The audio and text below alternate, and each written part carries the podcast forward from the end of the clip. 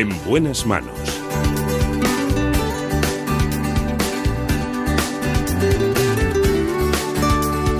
El programa de salud de Onda Cero. Dirige y presenta el doctor Bartolomé Beltrán. Hola, muy buenos días. Me alegro mucho de saludarles.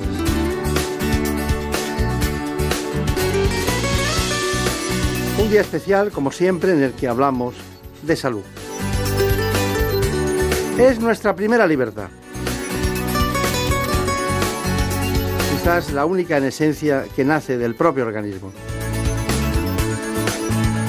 Vamos a hablar en primer lugar con un gran especialista, es un hombre que gestiona hospitales, es el denominado modelo Alcira, que se basa en la colaboración público-privada en sanidad. Se trata de Alberto de Rosa. Es el consejero delegado de Rivera Salud. Por eso, sin más dilación, les propongo introducirles a modo de informe en este asunto. En buenas manos. El programa de salud de Onda Cero. Rivera Salud es el grupo empresarial de gestión sanitaria líder en el sector de las concesiones administrativas sanitarias en España. Fue fundado en 1997, fecha en la que desarrolló el llamado modelo Alcira de colaboración público-privada en sanidad. Con una estrategia y visión a largo plazo, está basado en la colaboración leal con la administración pública, la apuesta por los profesionales y el compromiso con los ciudadanos para ofrecer un servicio de calidad, con la máxima eficiencia y con la garantía de aplicar las mejores prácticas. Su campo de actuación es la gestión integral de servicios sanitarios y sociosanitarios, así como en el desarrollo de proyectos en el sector salud, a escala nacional e internacional.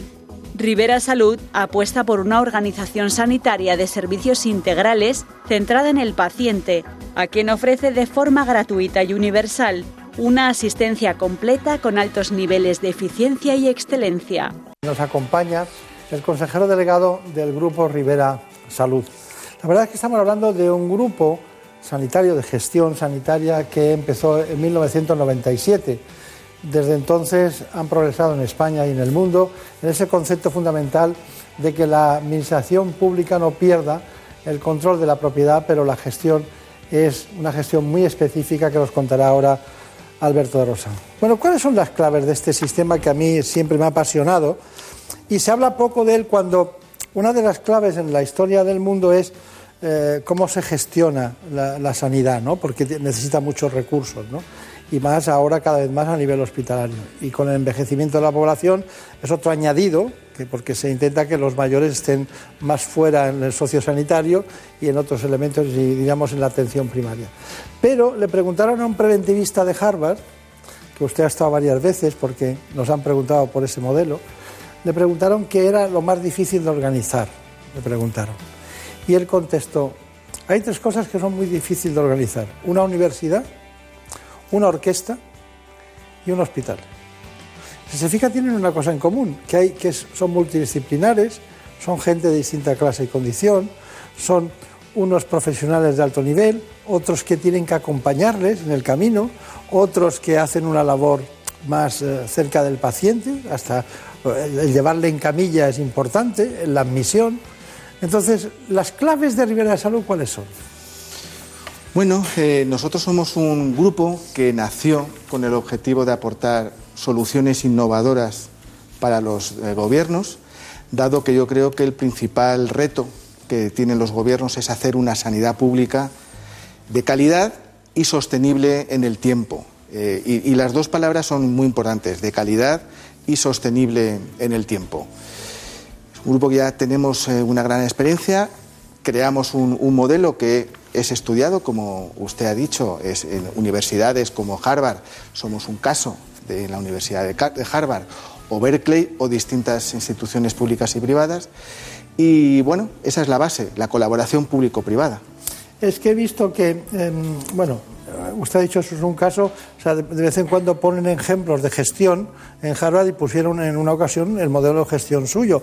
Cuando estamos hablando de un país, Estados Unidos, que es de una grandeza infinita, pero que no tiene un modelo, diríamos, que le satisfaga a ninguno de ellos, ni a la población, ni al sistema, ni, ni, al gobierno, ni al conjunto de los estados, ¿no? Bueno, yo creo que tenemos que estar muy orgullosos en, España, en Europa en general, de tener un sistema público de salud que tiene unos valores extraordinarios, eh, solidaridad, universalidad, gratuidad.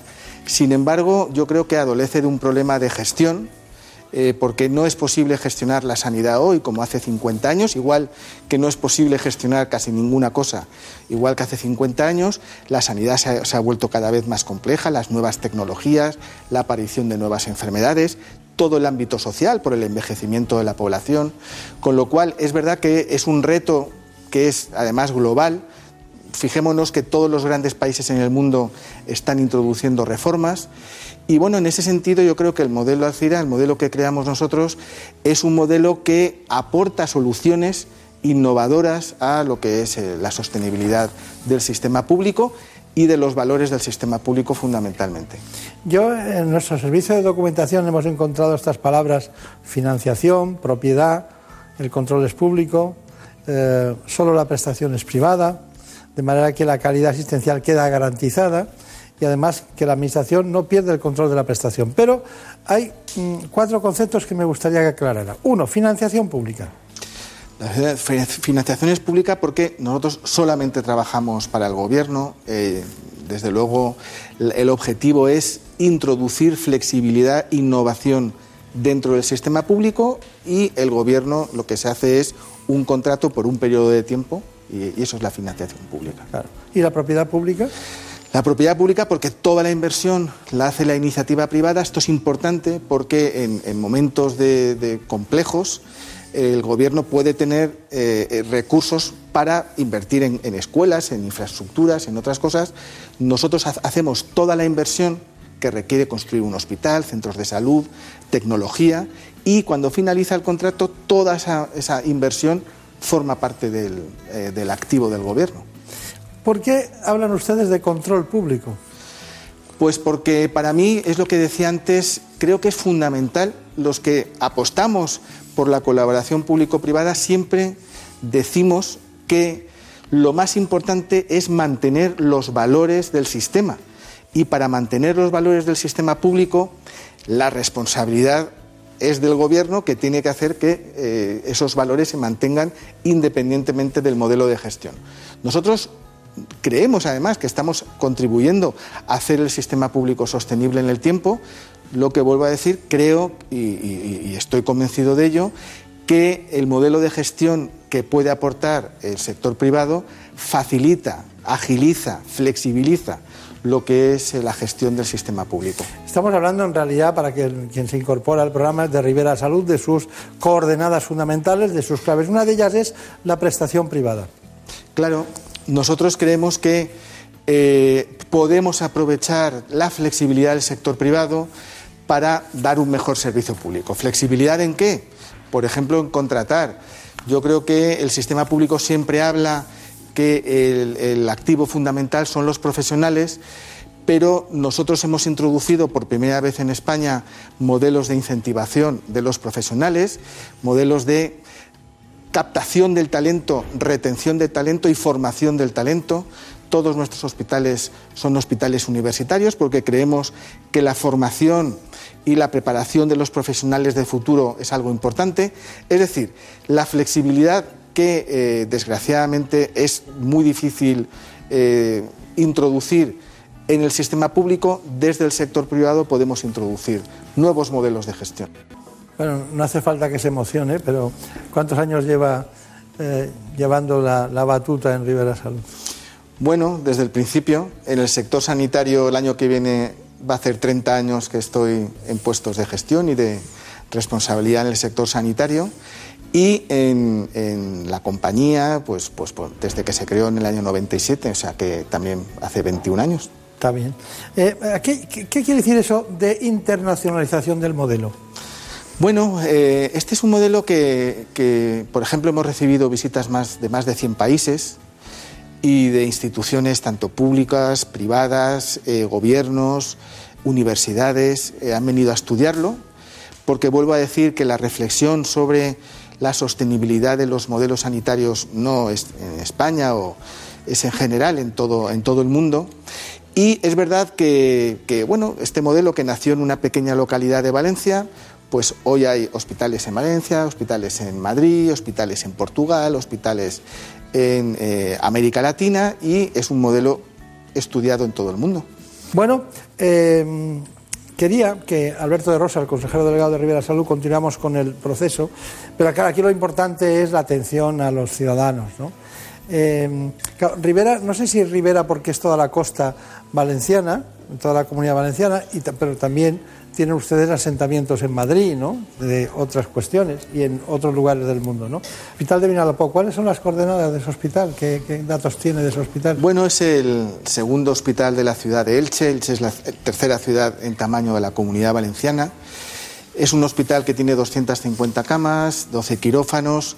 Eh, con mucha tecnología, eh, tiene desde el, primer PET-TAC de público de la provincia de Alicante, eh, resonancia, TAC, y la verdad es que por encima de todo creo que tiene, como se acaba de ver, eh, magníficos profesionales que, de los cuales eh, pues nos sentimos muy orgullosos. Claro.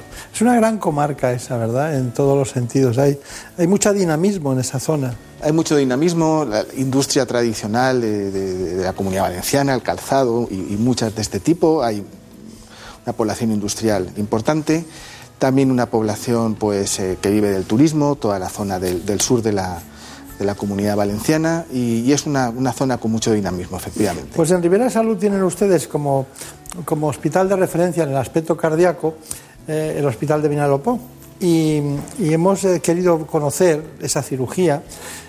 Nos la ha enseñado el doctor José Albors y Jesús Gómez Plana han estado interviniendo un cambio de válvula órtica, un cambio de válvula órtica.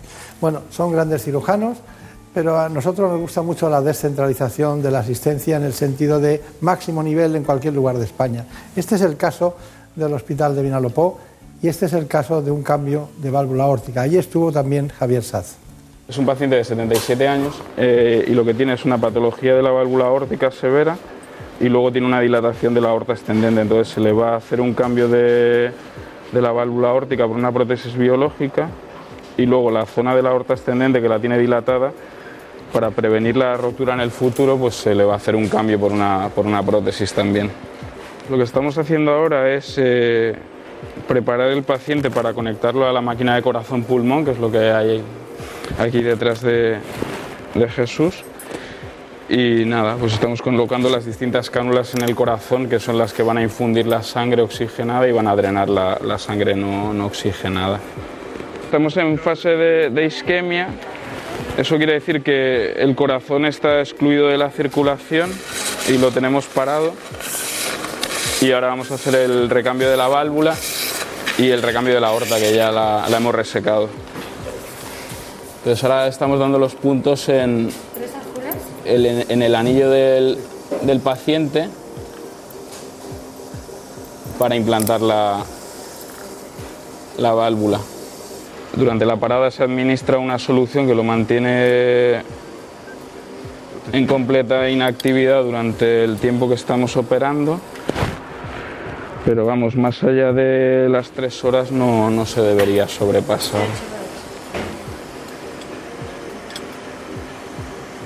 Vale, pues ahora tenemos ya los puntos dados en el anillo del paciente y ahora los vamos a pasar por el anillo de la prótesis para bajar la válvula y ya anudarla.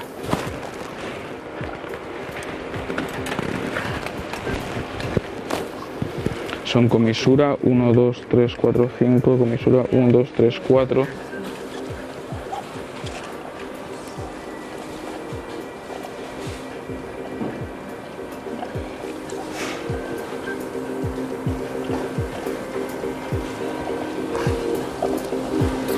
Entonces vamos a unir la, la aorta proximal con la aorta distal con una prótesis elástica resistente y que, que se adapta.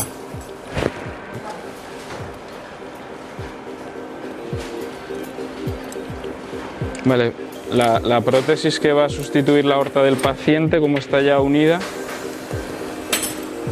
a nivel proximal,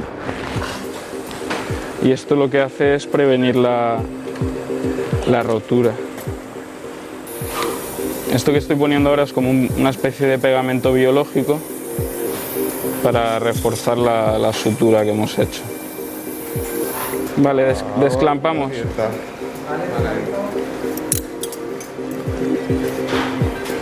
Ya hemos desclampado, con lo cual el corazón ahora pues ya recibe sangre. Y ahora dentro de poco, pues cuando lave toda la cardioplegia, pues ya volverá a latir.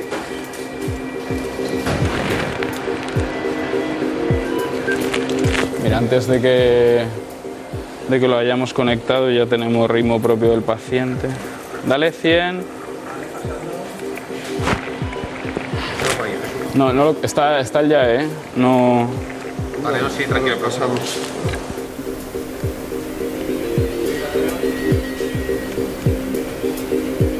Ahora ya está el paciente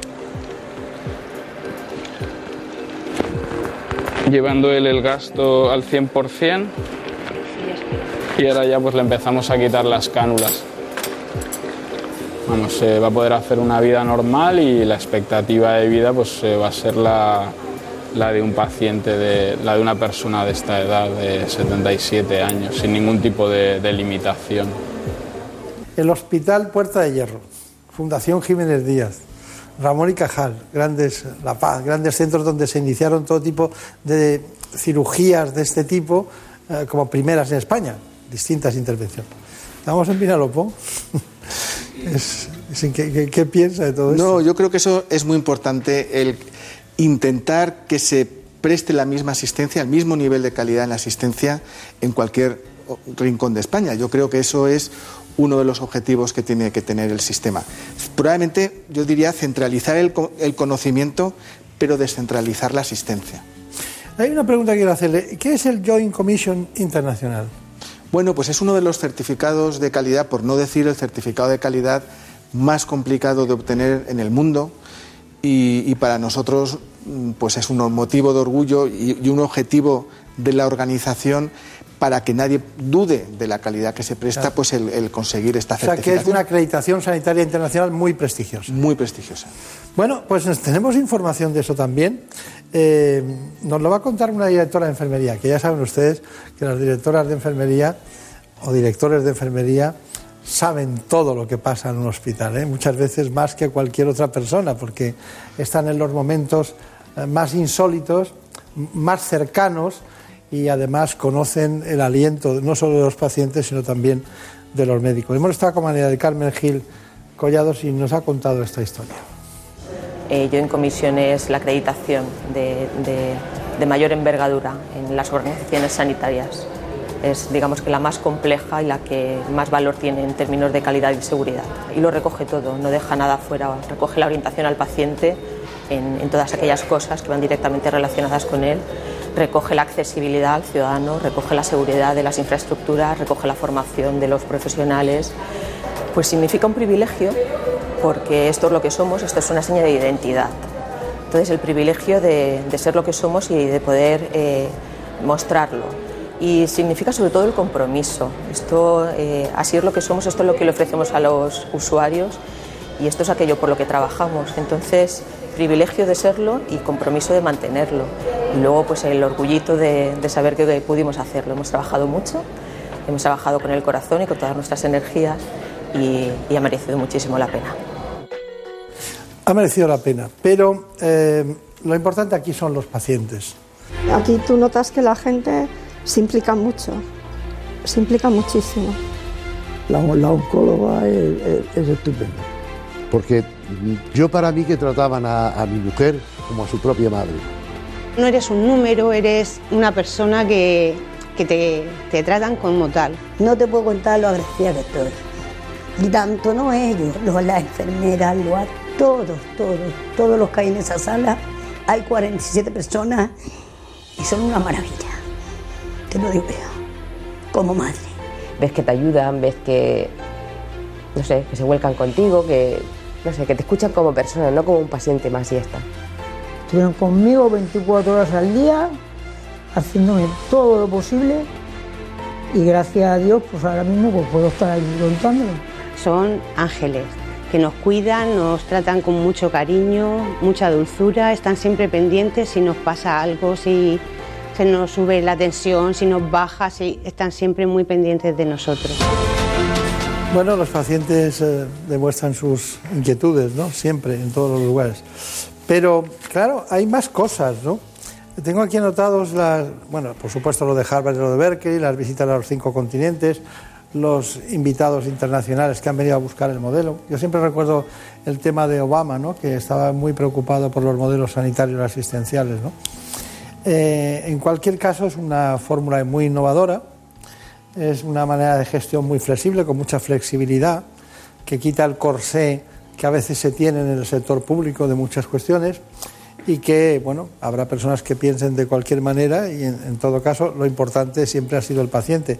Pero los pacientes a veces necesitan acompañamientos, ¿no? Hemos eh, retomado un asunto que, por cierto, a Angélica Alarcón le llamó mucho la atención y decía, es que a mí me gusta este asunto porque, bueno, lo va a contar Pepa Soriano, que es la directora de enfermería, estamos hablando del Hospital de Torrevieja, y es el acompañamiento de mascotas. Es un programa que va dirigido a pacientes de larga estancia o con fragilidad, como pueden ser ancianos o pacientes oncológicos o pacientes terminales, para que tengan la oportunidad de recibir la visita de sus animales de compañía.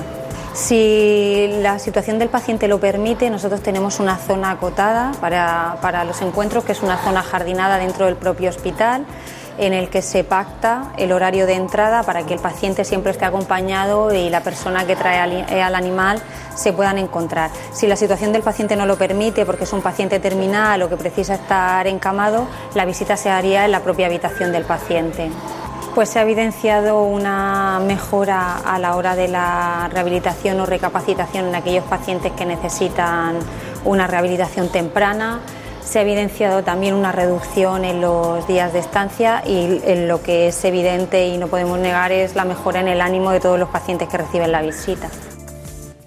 Bueno, son particularidades de este modelo, del modelo Alcira, que van creciendo a lo largo de los planteamientos que hacen para atender mejor a los pacientes. Pero la colaboración público-privada, que es lo que nos interesa, permite la sostenibilidad del sistema y eso lo sabe ya todo el mundo.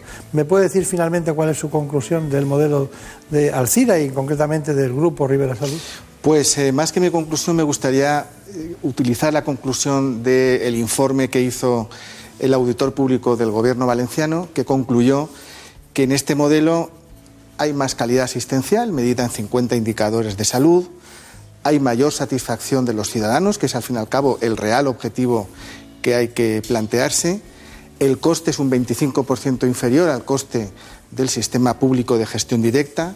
La lista de espera, 120 días en la administración directa, en la gestión directa, 35 días en lo que, lo que son los hospitales eh, de colaboración público-privada y la inversión por ciudadano es el doble. Con lo cual, la conclusión es que ayudamos a mejorar la calidad del sistema a un coste inferior. Eso podríamos poner Alberto de Rosa Dixit, ¿no? Pero, pero es una realidad constatada con datos por una Con datos del, propio gobierno. Bueno, pues ha sido un placer como siempre. Nos gusta, nos gusta ir a la comunidad valenciana y que vengan aquí, porque también tienen ustedes recursos asistenciales en esta comunidad de Madrid.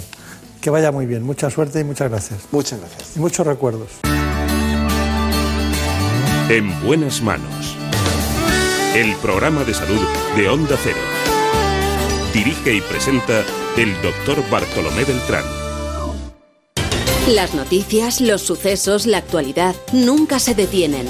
Por eso los fines de semana seguimos bien informados con Juan Diego Guerrero. El Brexit ha resultado ser como el turrón, hay del duro y del blando. Y la premier británica, Theresa May, gusta más del blando. El divorcio entre el Reino Unido de Japón a Canadá y de la lluvia al calor. Y la ola de calor que llevan sufriendo desde hace una semana. Sófocles tenía razón en su Edipo Rey. El lugar en el que uno nace o vive determina tu destino. Lo bueno es que tiene usted la radio a mano y aquí le contamos lo que está pasando ahí Noticias fin de semana sábados y domingos a las 7 de la mañana y a las 2 de la tarde. Te mereces esta radio. Onda Cero, tu radio. El Balón de Oro se entrega desde 1956 y hasta 1995 premiaba al mejor jugador europeo del año inscrito en algún campeonato oficial europeo. Dicha condición impidió reconocer a grandes futbolistas mundiales como Pelé o Maradona, entre otros pero a partir de 1995 ya se pudo condecorar a cualquier futbolista. Para paliar dicha situación, en 1995 se le concedió a Maradona un balón de oro honorífico por su trayectoria. En 2014 se le otorgó otro a Pelé por sus aportaciones al mundo del fútbol. Grandes futbolistas, las mejores voces del deporte. Todas las noches, a las once y media, con José Ramón de la Morena. En Onda Cero, la mañana es información. Estamos hasta las doce y media con más de una voz, más de un punto de vista, con más de una cuestión, con más de una opinión y también con más de una noticia. Les venimos contando este suceso del que hemos tenido. La mañana es ingenio, innovación y buen humor. Ha venido Carlos Latre. Mira, buenos días, Carlos. Buenos días, Gran Alsina. Y Leo Harlem también. Buenos días, Leo. Hola, muy buenos días. Tenemos que decir que Leo y yo tenemos experiencia en alta mar, ¿eh? Hemos navegado juntos. ¿En qué condiciones? Económicamente muy satisfactoria. Hombre, en casa es un joven que se mete a vivir en un piso compartido con dos chicas. ¿Y si ese joven fuese un estudiante de ciencias políticas? ¡Crisi! ¡Están llamando a la puerta! Ahora no puedo, estoy escuchando una... Más de uno. La mañana de la radio. Con Alsina. Hasta las doce y media. Te mereces esta radio. Onda Cero. Tu radio. En buenas manos. El programa de salud de Onda Cero.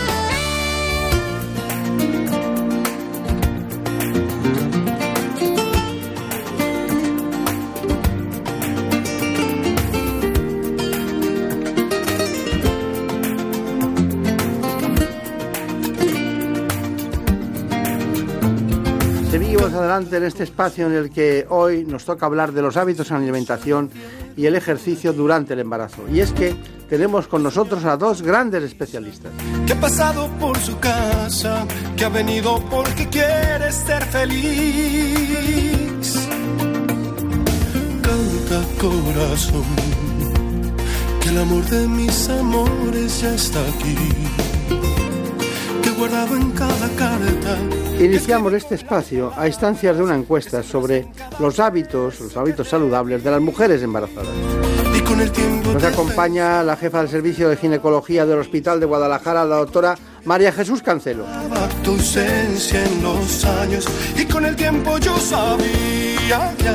También lo hace el director médico de CINFA, el doctor Julio Maset. Te lo dije cantando ahí. Y nosotros nos introducimos, como siempre, en este asunto de la mano de un informe. En buenas manos. El embarazo es el periodo que transcurre entre la implantación del cigoto en el útero hasta el momento del parto. Son de 38 a 40 semanas en las que se producen en la mujer ciertos cambios fisiológicos, metabólicos e incluso morfológicos, encaminados a proteger, nutrir y permitir el desarrollo del feto. En este tiempo que dura un embarazo se deben realizar periódicamente controles médicos con el fin de controlar el estado de salud de la madre y del bebé y de prevenir o detectar a tiempo posibles complicaciones e intervenir en caso de necesidad tempranamente. En cuanto a la edad, según el Instituto Nacional de Estadística, la edad media para la maternidad se retrasa en España hasta los 32 años, tres más que hace dos décadas. Y además se ha duplicado también el número de mujeres que son madres superados los 40 años. Según el estudio El reloj biológico de la mujer, una de cada tres españolas considera que aún hay tiempo para quedarse embarazada por encima de los 45. Todo empieza, las historias siempre tienen un origen y este fue porque leí, decía un informe, siete de cada diez embarazadas españolas, siete, no siguen hábitos diarios correctos de alimentación y ejercicio.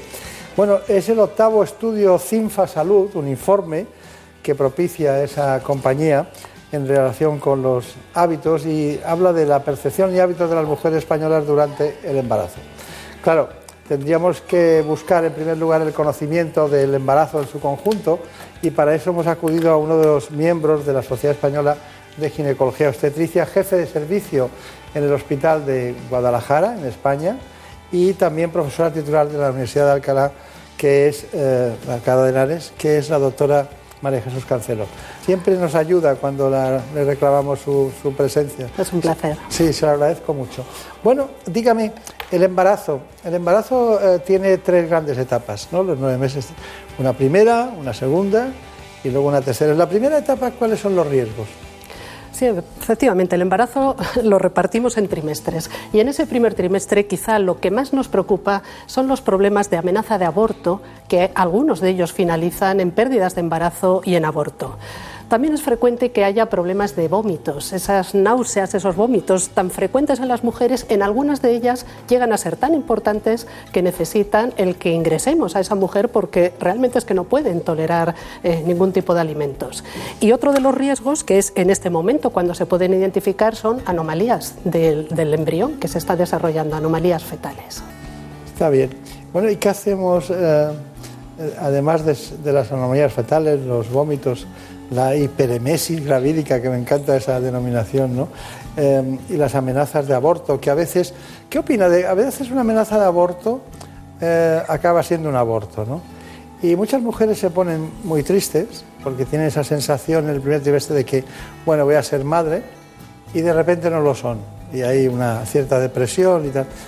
A mí que me parece que la naturaleza ha hecho algo que a veces es bueno porque en el segundo embarazo va todo fenomenal.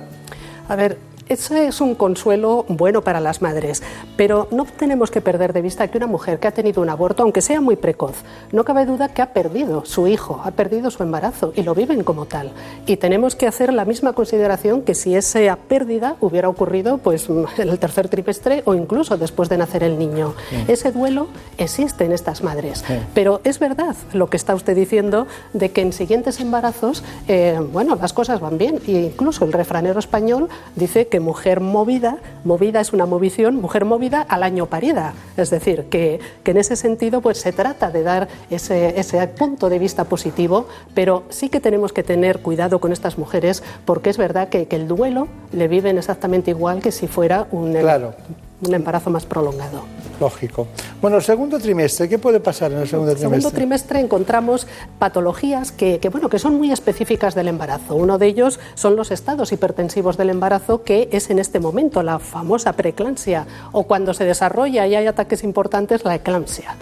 Otro de los temas que, a veces vemos son las malposiciones de la placenta, esas placentas previas que quedan por delante del niño y, y que bueno, van a impedir el que haya un parto, un parto vaginal.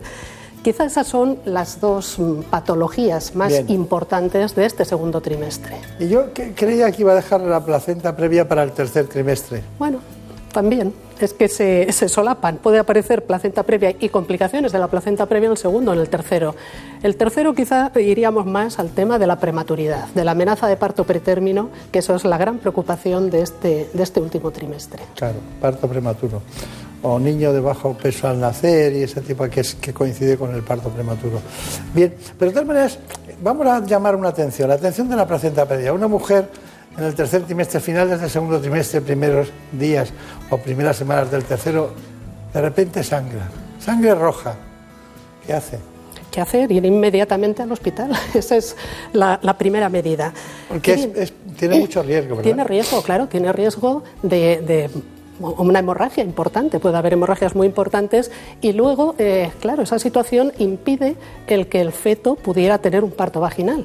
Eh, es verdad que hay hay situaciones en las cuales se produce ese sangrado, pero cesa el sangrado y puede continuar el embarazo, seguir, eh, sobre todo cuando estamos hablando de una prematuridad muy importante. Pero en otras ocasiones, claro, ante ese sangrado, lo inmediato es extraer el, feto, aunque, bueno, corremos el riesgo de la prematuridad, por supuesto, pero la salud materna, en este caso, eh, prima. Claro. Bueno, eh, estoy deseando conocer la opinión del doctor Julio Masset concretamente sobre la encuesta de la octava estudio CINFA Salud, pero enseguida vamos a ir con él en un set que estrenamos precisamente para este tipo de cuestiones hoy, o sea que hoy estamos de estreno y está muy bien que lo hagamos precisamente con el doctor Maset. Luego seguiremos con la doctora Cancel hablando de este asunto, del quirófano en el embarazo, cuando es necesario algunas intervenciones quirúrgicas que precisan hacerse durante esa etapa también, porque puede haber una apendicitis, un problema de mama cualquier circunstancia que sea un obstáculo. Para eso tiene que haber un gran especialista y normalmente la relación entre la cirugía y el ámbito femenino, me refiero desde los profesionales, se ve y se habla en pocas ocasiones. Hoy lo haremos aquí con ella, pero antes les recuerdo que tenemos pendiente ese octavo estudio, ¿no? ese que les indicaba al principio del programa. Siete de cada diez embarazadas españolas no siguen hábitos diarios correctos de alimentación y ejercicio. Los que tenemos compañeras cercanas embarazadas sabemos que lo llevan todo a rajatabla, pero parece ser que hay siete de cada diez que no es así. Hemos preparado para ello este informe. El embarazo es una etapa en la vida de la mujer en la que es clave seguir unos hábitos correctos de alimentación y ejercicio. Pero según un reciente estudio realizado por una empresa farmacéutica española, en nuestro país el 70% de las gestantes no se alimenta correctamente y 3 de cada 10 no practican ejercicio físico. Un hábito muy recomendable siempre que se realice de forma moderada, cuidando la postura y acompañado de un correcto descanso. El ejercicio físico es importantísimo. Eh, lo primero es que vamos a aumentar el tono muscular, eso evitará muchos problemas de dolores de espalda, de, de pesadez en las piernas. Además, también el ejercicio sabemos que afecta psicológicamente, mejora muchísimo el tono emocional y además nos va a evitar también problemas de sobrepeso. Otro dato en este caso positivo es que en la actualidad existe una mayor concienciación acerca de los riesgos que entrañan el tabaco y el alcohol en la gestación. 9 de cada 10 embarazadas evitan estos tóxicos. Esta investigación analizó además los aspectos que inquietan a las gestantes. Algunas mujeres se quejan de, de malestar emocional y viene dado sobre todo por los miedos. Los miedos a, a, muchos aspectos. Sobre todo vienen los miedos en cuanto a su hijo, que su hijo esté bien. Esa es la principal eh, temor, la principal duda que tienen las mujeres, que por supuesto se disipa en cuanto ven a su niño, en cuanto tienen a su niño en brazos. La salud del bebé, el momento del parto, conocer al recién nacido y sus primeros cuidados son las tres principales preocupaciones de las españolas durante la gestación. Bueno, pues está con nosotros el doctor Julio Maset que es un experto precisamente en el ámbito de la investigación y desarrollo dentro de la industria farmacéutica y en este caso en una entidad que se propicia siempre estudios de calidad de vida a todos los niveles. Bueno, ¿qué tal? ¿Cómo se encuentra? Muy bien, buenos bien, días. ¿no? Bueno, pues este estudio, el de, el de Cinfa Salud, me ha llamado mucho la atención porque además están eh, en la muestra están representadas 2.436 madres españolas, que son bastantes madres españolas. Eh, dígame, ¿qué es lo que les ha sorprendido más del estudio? Creo que quizás lo más llamativo ha sido ver que todavía nos queda mucho recorrido por hacer en informar y en educar eh, durante el embarazo. Quizás lo más, lo más señalado ya ha sido eh, el tema de la alimentación, como ya ha comentado, que es bueno, pues que siete de cada diez mm, embarazadas todavía no siguen hábitos alimentarios correctos o ejercicio. El no hacer caso a aquello de los alimentos prohibidos y que por un se trivializa, por una vez no pasa nada, y quizás el tema de la medicación, que todavía existe bastante desconocimiento. Claro. Dígame, he, he, anotado aquí cansancio y trastornos digestivos. Parece ser que son muy frecuentes. Sí, lo, los más habituales, cansancio, trastornos digestivos, en el primer embarazo, en primer trimestre, perdón, más las náuseas, en el segundo pues aparece más el tema de pirosis, eh, tema de digestión. Ahí, por ejemplo, el tema de alimentación, importantísimo, ¿no? Recomendamos que no se coma por dos, sino que se coma muy frecuentemente y poca cantidad. Y luego una cosa que nos ha llamado mucho la atención también ha sido que los síntomas emocionales y psicológicos les importan más que los síntomas físicos. Por lo tanto, los profesionales sanitarios también tenemos que empezar a prestar atención a, a esos síntomas que nos relatan. Bueno, en la encuesta de Cinfasalud, que es la octava, uh -huh. eh, veo que eh, se ha prestado atención a que tres de cada cuatro, este es el dato, se sienten felices durante el embarazo, pero hay muchas, muchas embarazadas que consultan sus problemas a través de Internet. ¿Eso es correcto? ¿Qué le parece no correcto? No podemos evitar el acceso a Internet, pero eh, cada embarazo es un mundo, cada embarazada es un mundo y nadie mejor que, que su ginecólogo, su ginecóloga, su matrona, eh, la persona que le está llevando el embarazo es la única persona que va a conocer cómo es. En Internet nos encontraremos con fuentes de ansiedad importante, tanto por noticias que no son correctas como por otras noticias que pueden ser alarmantes o consejos que no son buenos. A veces se dice, no es buena la automedicación y voy a recurrir a remedios naturales, por ejemplo, el regaliz para la digestión, y acaba causando una hipertensión. Por lo tanto, nadie mejor que el profesional sanitario que es un médico para, para poder aconsejar en cada embarazo. Anotan ustedes como cuarto punto en las conclusiones hidratarse bien. Estamos hablando de al menos dos litros diarios, pero sobre todo nos importa mucho con qué se hidratan. Es decir, zumos, agua. Vamos a evitar las bebidas gaseosas para evitar esos problemas de, reflujo, de pirosis. Y importantísimo, evitar las bebidas que ahora están tan de moda, energizantes, o la teína y la cafeína.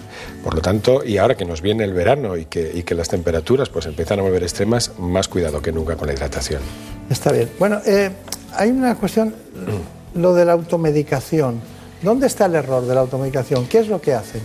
A ver, en principio, medicarse, estamos hablando de una persona que no es que sea una persona adulta, lleva un ser vivo en su interior, en etapa embrionaria fetal, y esos medicamentos van a llegar, lo mismo que pueden llegar tóxicos como el alcohol o el tabaco. Por lo tanto, nunca la automedicación, siempre con prescripción. Lo mismo que también importante, no dejar una medicación si el médico así la ha indicado, en casos de mujeres diabéticas o en casos de hipertiroidismo, etcétera. Nunca la automedicación. Y tampoco resignarse a sufrir. Si en algún momento determinado una mujer embarazada necesita eh, tratar algo, su profesional, su médico, le va a decir si puede tomar algún medicamento, en este caso buscando un medicamento de bajo riesgo, pero nunca automedicarse. Eh, ¿Qué recomendaciones hacen ustedes en el cuanto antes de quedarse embarazadas? ¿Hay alguna cuestión que les parezca salga o no salga en la encuesta que deberían hacer? Sí, eh, a ver, cuando un embarazo es planificado, no hay nada mejor que acudir al médico y, informarse. Eh, se pueden hacer muchos test y muchas pruebas pre embarazo que pueden ayudar a descartar patologías que pueden aparecer durante el embarazo después, tanto para el bebé como para la madre. Por ejemplo, intentar prevenir una, diabetes gestacional en mujeres con tendencia a la obesidad o hacer una curva de glucemia. Y aunque parezca una bobada, también recomendamos esa visita al dentista, porque en muchas ocasiones durante el embarazo pues, aparecen problemas bucales que bueno, pueden requerir pues, o anestesia o antibióticos, que no sería lo más adecuado. Por lo tanto, si el embarazo es planificado, una visita al médico no cuesta. ¿Y, usted cree que el Día de la Madre del año que viene van a volver a hacer el noveno estudio sobre los hábitos saludables de la mujer embarazada? Eh, no sabría decirlo, me encantaría decir y me encantaría que algunas cifras eh, mejoraran, por ejemplo, que ya el alcohol y el tabaco no están presentes en el 100% de los casos o que la pareja todavía apoya más a la mujer embarazada. Sería genial. Doctor Julio Maceta, ha sido un placer estar con, ustedes, sobre todo porque siempre nos informan periódicamente de hábitos saludables. Es una de las corporaciones que más se preocupa por elementos que no están en, la medicación, sino que están en la calidad de vida. Muchas gracias y muchos recuerdos a los compañeros de Cinta Salud. Muchísimas gracias. y a todos ustedes indicarles que tenemos un informe sobre lo que ha puesto haciendo el doctor Macet, que es la alimentación. Seguir una dieta variada y equilibrada es fundamental siempre, pero especialmente durante el embarazo. Y es que en la gestación aumentan las necesidades nutricionales, pero eso no significa que haya que comer por dos. Un correcto aporte de nutrientes conseguirá tanto el bienestar de la madre como un óptimo desarrollo fetal. Y para conseguirlo debemos seguir la dieta mediterránea, abundancia de frutas y verduras debidamente lavadas o peladas, legumbres, cereales y frutos secos. También es importante la ingesta de lácteos, pescados, huevos y carne bien conservados y preparados, así como de aceite de oliva. Si bien es cierto que hay que evitar alimentos como embutidos o lácteos no pasteurizados, debido al riesgo de toxoplasmosis y listeriosis respectivamente, ya que pueden tener repercusiones muy graves para el feto. Los expertos recomiendan además ingerir 2 litros diarios de líquidos, sobre todo agua, zumos naturales o caldos, eliminar el alcohol y reducir el consumo de café y té, bebidas energizantes o con gas, ya que pueden dificultar la digestión. Bueno, es un tema este de los hábitos saludables, ¿verdad? Hace falta, además que la gran preocupación viene siempre cuando van y se hacen un estudio con ultrasonidos, ¿verdad, doctora? De repente hemos oído al doctor Maset, todo fantástico, la calidad de vida, lo que tienen que tomar, qué es lo que demuestran las encuestas, pero la inquietud está en, los ultrasonidos, ¿o no? Sí, quizás es el momento, claro, de enfrentarse visualmente al resultado de los cuidados que tú estás haciendo también. Entonces sí que es una, visita que por una parte es muy atractiva y, bueno, y viene el papá, viene la abuela a ver el feto, pero por otra parte para la madre también es el, momento de decir, bueno, eh, voy a recapitular si todo lo que me han dicho lo he hecho de manera adecuada y cómo puede repercutir eso en la salud de mi hijo. Claro, claro. Bueno, yo quiero aprovechar su... porque le he llamado algunas veces al Hospital de Guadalajara, que está muy cerca de Madrid, ¿no? Y está, está ciertamente en quirófano, ¿no? Porque la sesión clínica la deben tener a las 8 de la mañana, ¿no? Sí. Que es que la gente se cree que los médicos todo lo aprendemos por, por generación espontánea. Hay que estudiar mucho, hay que hablar con los compañeros, el conocimiento de uno potencia eh, lo, cierto, la certeza de otro. Entonces, bueno, luego viene el quirófano momentos, momentos de quirófano. Incluso había, hay un libro que era muy escaso en, en, obstetricia, que era el libro de las intervenciones quirúrgicas durante el embarazo. ¿Se acuerda usted de eso? Sí, porque nos gusta muy poco operar durante el embarazo, nos gusta muy poco. Pero bueno. ¿Cuáles cuando- serían? Las vamos a enumerar las que ha visto usted en los últimos tiempos. En los últimos tiempos, bueno, pues pensando así un poco, quizá las más frecuentes son las relacionadas con, con el aparato digestivo, apendicitis. Esa es la, quizá Vale. la más frecuente que se hace durante el embarazo. Pero también hemos visto perforaciones intestinales, hemos visto eh, problemas de riñón, que ha, ha habido que operar ese riñón. Eh, quistes de ovario torsionados, esa es otra cirugía muy frecuente que, llevamos nosotros a cabo. Por supuesto, embarazos mm, que tienen amenaza de perderse eh, incompetencias cervicales, pues hacemos los cerclajes de cuello, ese eh, cierre del cuello intentando que ese embarazo pues no, no se pierda. Y desde luego los problemas oncológicos. Problemas oncológicos que por suerte eh, no son frecuentes en este rango de edad que estamos hablando de mujeres jóvenes. Pero bueno, decirle que ayer hemos dado de alta en, mi servicio a una mujer embarazada en su segundo trimestre que le hemos operado de un cáncer de mama. Es decir, hay patologías coincidentes con el embarazo eh, que, bueno, algunas se puede demorar eh, su tratamiento, pero otras hay que actuar durante el embarazo. Y quizá aquí el mensaje es transmitir a, las madres que tienen este problema que ahora mismo las técnicas anestésicas eh, son fantásticas y el feto no corre peligro por el hecho de tener que, que ir al quirófano a solventar un problema que para la madre sí podría tener unas consecuencias muy negativas. En ese sentido, bueno, pues se valoran riesgos-beneficios y desde luego el beneficio, por ejemplo, un cáncer de mama en una mujer embarazada, se opera el cáncer de mama y ese embarazo sigue su curso. Sí. Eh, la- las apendicitis son muy difíciles de diagnosticar en un Sí, embarazo, claro. ¿no? Y cuanto más avanzado es el embarazo, peor, porque la localización cambia.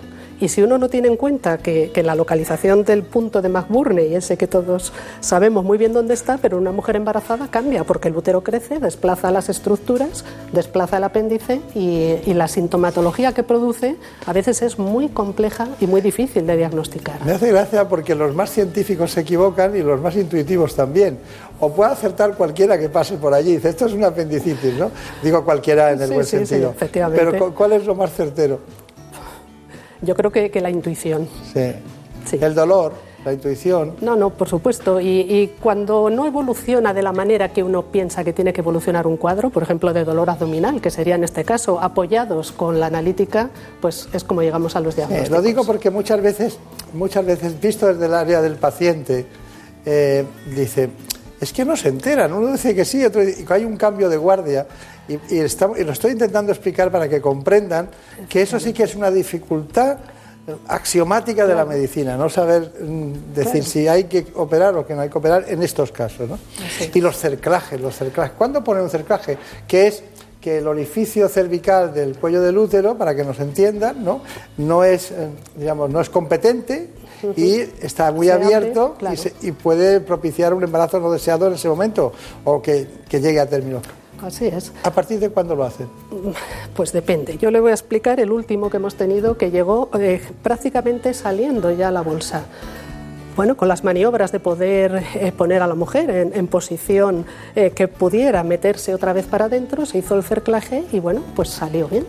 Es decir, que, que el cerclaje es una intervención que mm, intenta prolongar el tiempo de gestación y, y desde luego muchas veces lo consigue. Claro, claro, claro. Los quistes de ovario, ahí, otro, ahí tenemos otro drama, ¿no? Normalmente en el embarazo baja el tamaño del quiste ovario cuando son pequeños, ¿no? Cuando ver, son de menos de 5 centímetros. Los quistes solo los operamos cuando se complican, digo durante el embarazo, solo cuando se complican. Y la complicación ahí, pues el tamaño, hombre, cuanto más grande, pero no es que haya un criterio para decir operamos los grandes o operamos, es solo si se complican. O si tenemos la sospecha de que pueda tratarse de un problema neoplásico, claro, Claro. de un cáncer de ovario. Claro. Bueno, pues eh, le agradezco mucho su aportación a este espacio porque nos, nos viene muy bien saber cuando las cosas van mal. Queremos que vayan bien.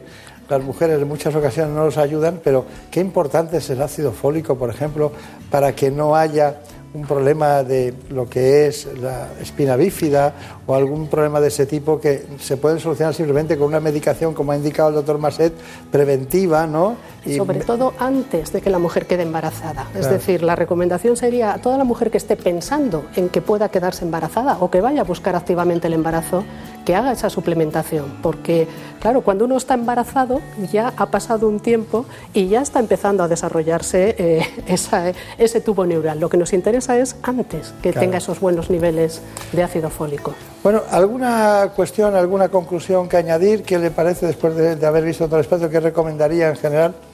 Pues la primera recomendación sería la que acabamos de hacer. Bien. esa, por supuesto. Y luego el seguir las recomendaciones eh, que, se van marcando desde la consulta, eh, porque no cabe duda que lo que está haciendo los tetra y la matrona y todas las personas que están cuidando a esta embarazada es dar lo mejor para la madre y para el feto.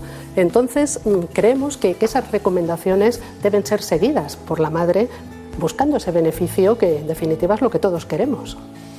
Pues nada, ha sido un placer, ha sido un placer, lo he pasado muy bien. Siempre que la veo me alegro mucho, que le vaya muy bien en, concretamente a la Sociedad Española de Ginecología y Obstetricia. Ya sabemos que es profesora titular, jefe de servicio. Le, queda la última, la última pata para llegar al top de la ginecología, en el que ya está, pero que es. Estoy deseando verla de presidente de la Sociedad Española de Ginecología. Algún día llegará. No sé si es bueno que lo diga, a lo mejor perjudica. No creo que sea ni bueno ni malo el decirlo. Ni bueno ni malo. Bueno, pues muchas gracias. Bueno, también damos las gracias al doctor Maset, el director científico, lleva la coordinación científica de CINFA para, para esa corporación y a la doctora María Jesús Cancero, que ya conocen ustedes de muchas ocasiones. Muchas gracias, mucha suerte y hasta pronto. En buenas manos. El programa de salud de Onda Cero. Dirige y presenta el doctor Bartolomé Beltrán. Las noticias, los sucesos, la actualidad nunca se detienen. Por eso los fines de semana seguimos bien informados con Juan Diego Guerrero. El Brexit ha resultado ser como el turrón. Hay del duro y del blando. Y la premier británica, Theresa May, gusta más del blando. El divorcio entre el Reino Unido de Japón a Canadá y de la lluvia al calor. Y la ola de calor que llevan sufriendo desde hace una semana. Sófocles tenía razón en su Edipo Rey. El lugar en el que uno nace o vive determina tu destino. Lo bueno es que tiene usted la radio a mano y aquí le contamos lo que está pasando ahí Noticias fin de semana sábados y domingos a las 7 de la mañana y a las 2 de la tarde. Te mereces esta radio. Onda Cero, tu radio. El clásico es el encuentro de fútbol más seguido del mundo. Cuando el Barcelona y el Real Madrid se enfrentan, nadie quiere perderse el espectáculo. Hay encuentros que se recordarán siempre. A mediados de los 90, Real Madrid y Barça protagonizaron dos clásicos inolvidables que acabaron con dos manitas históricas en menos de un año. Primero lo consiguió el Dream Team de Cruyff, y un año más tarde la manita cambió de bando y sería levantada por los seguidores blancos en el Santiago Bernabéu. Cada fin de semana, el fútbol nos ofrece partidos llenos de emoción. Vívelos en Radio Estadio, sábados y domingos por la tarde, aquí, en Onda Cero. En buenas manos. El programa de salud de Onda Cero.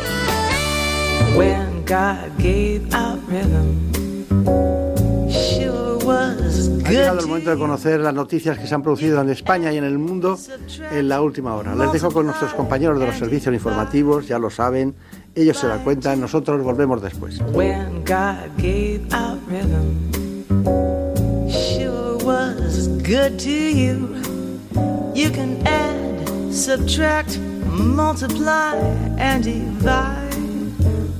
By two. I know today's your birthday, and I did not buy no rose. But I wrote the song, and instead I call it Popsicle Toes. Popsicle Toes.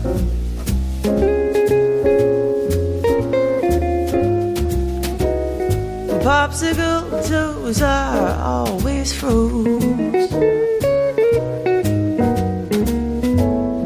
Popsicle toes. You're so brave to expose all those popsicle toes.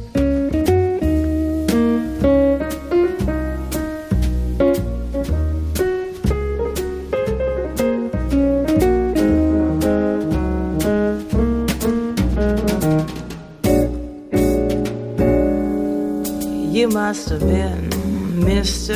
Olympian with all that amplitude.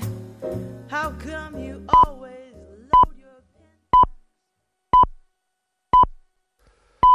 Son las 5, son las 4 en Canarias.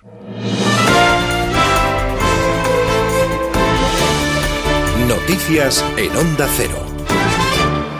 Buenas noches. El presidente del Gobierno, Pedro Sánchez, ha explicado en las redes sociales que tras 100 días al frente del Ejecutivo ha cumplido lo anunciado, un gobierno feminista, ecologista, europeísta y social. Para Sánchez, estos 100 días en los que su gobierno está haciendo posible el cambio han sido intensos y apasionantes. Este es un gobierno que hace lo que dice.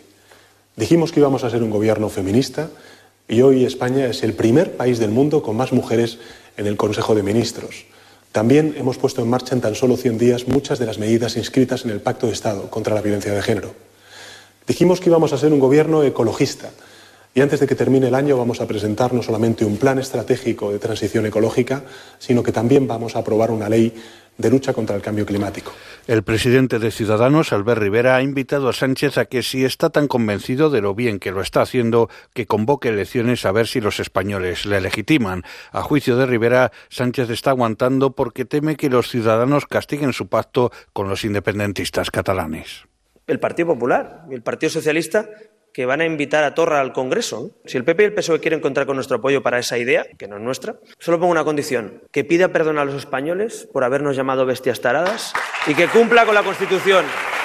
Desde el Partido Popular, su presidente Pablo Casado ha asegurado que los populares no van a aceptar una relación confederal ni bilateral del gobierno con la Generalitat, porque según él, el autogobierno ya es completo en Cataluña. Casado ha acusado al Ejecutivo Central de complicar más el conflicto político. España como realidad y como proyecto político no solo es algo distinto a esa nación sectaria y agresiva que vende el nacionalismo, sino que es superior porque es de todos, porque protege a todos y porque nos dignifica a todos.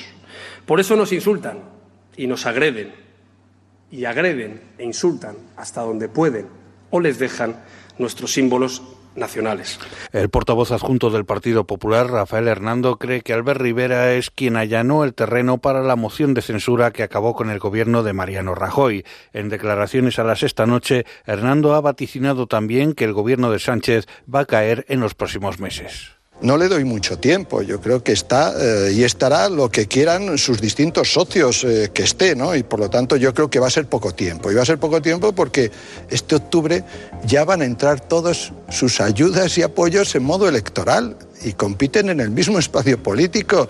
Luego no le van a dejar pasar ni una, ¿qué quiere que le digan? La coordinadora general de Podemos Andalucía, Teresa Rodríguez, ha lamentado que el grupo parlamentario de Ciudadanos Andalucía no tenga autonomía propia y haya dado por roto su pacto de investidura con el PSOE. Rodríguez ha censurado que Ciudadanos y socialistas antepongan sus intereses electorales a todo lo demás. También ambas fuerzas políticas, tanto Ciudadanos como el Partido Socialista de Andalucía, entienden que ahora es el momento menos malo para adelantar elecciones, el momento en que las encuestas pueden darles un poco de más vuelo. El presidente de Castilla-La Mancha, Emiliano García Paje, ha transmitido esta noche un mensaje de apoyo a los vecinos de Cebolla, en Toledo, que se han visto afectados por la riada ocasionada en la localidad a consecuencia del desbordamiento del arroyo Sangüesa. La riada ha ocasionado importantes desperfectos en viviendas y ha arrollado un buen número de vehículos al superar la corriente de agua el metro de altura, como explica esta vecina. Diego, la mayor tormenta que hemos vivido en Cebolla, todo destrozado. Esto es un desastre, una pena el Día de la Virgen. Se ha llevado todo por delante, hasta roto la carretera de Talavera, de Cebolla a Talavera. Está todo el pueblo. No te mando vídeos porque estamos en wifi. Cargos de la administración del presidente norteamericano Donald Trump han mantenido reuniones con militares venezolanos para abordar la posibilidad de impulsar un golpe de Estado contra el presidente Nicolás Maduro. Según revela el diario The New York Times, un oficial de alta graduación venezolano, cuyo nombre no ha trascendido, sería el máximo responsable de esta iniciativa. Finalmente, la parte estadounidense decidió no ayudar a los conspiradores, por lo que los planes golpistas se congelaron. La investigación del diario apunta a que los militares venezolanos contactaron previamente con la administración de Barack Obama, pero también fueron rechazados. Es todo, más noticias dentro de una hora y en ondacero.es. Síguenos por internet en ondacero.es.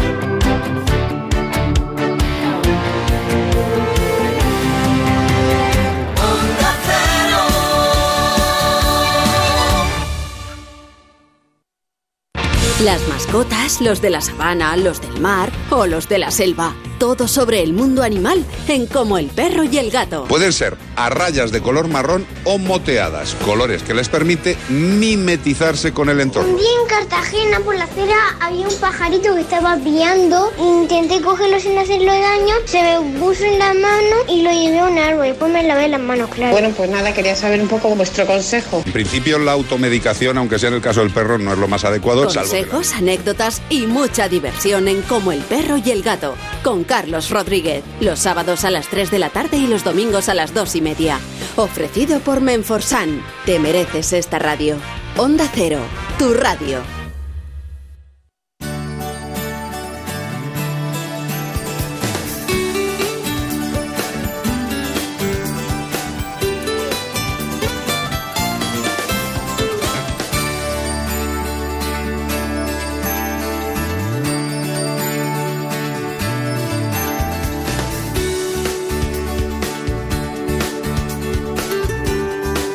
En buenas manos.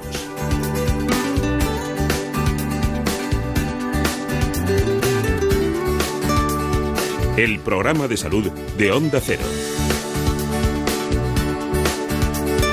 Dirige y presenta el doctor Bartolomé Beltrán. Ya saben ustedes que para nosotros es muy importante que conozcan todo aquello que se ha producido en el ámbito de la salud en los últimos tiempos, los avances, pero sobre todo nos interesa, más que cualquier otra cosa, ver las cosas claras. Por eso vamos a ir ahora con un asunto que a mí me preocupa y es el envejecimiento. Y es que no conseguimos controlar el envejecimiento. Hoy nos va a acompañar para eso un gran especialista. En buenas manos. El programa de salud de Onda Cero. Está con nosotros el doctor Iván Moreno.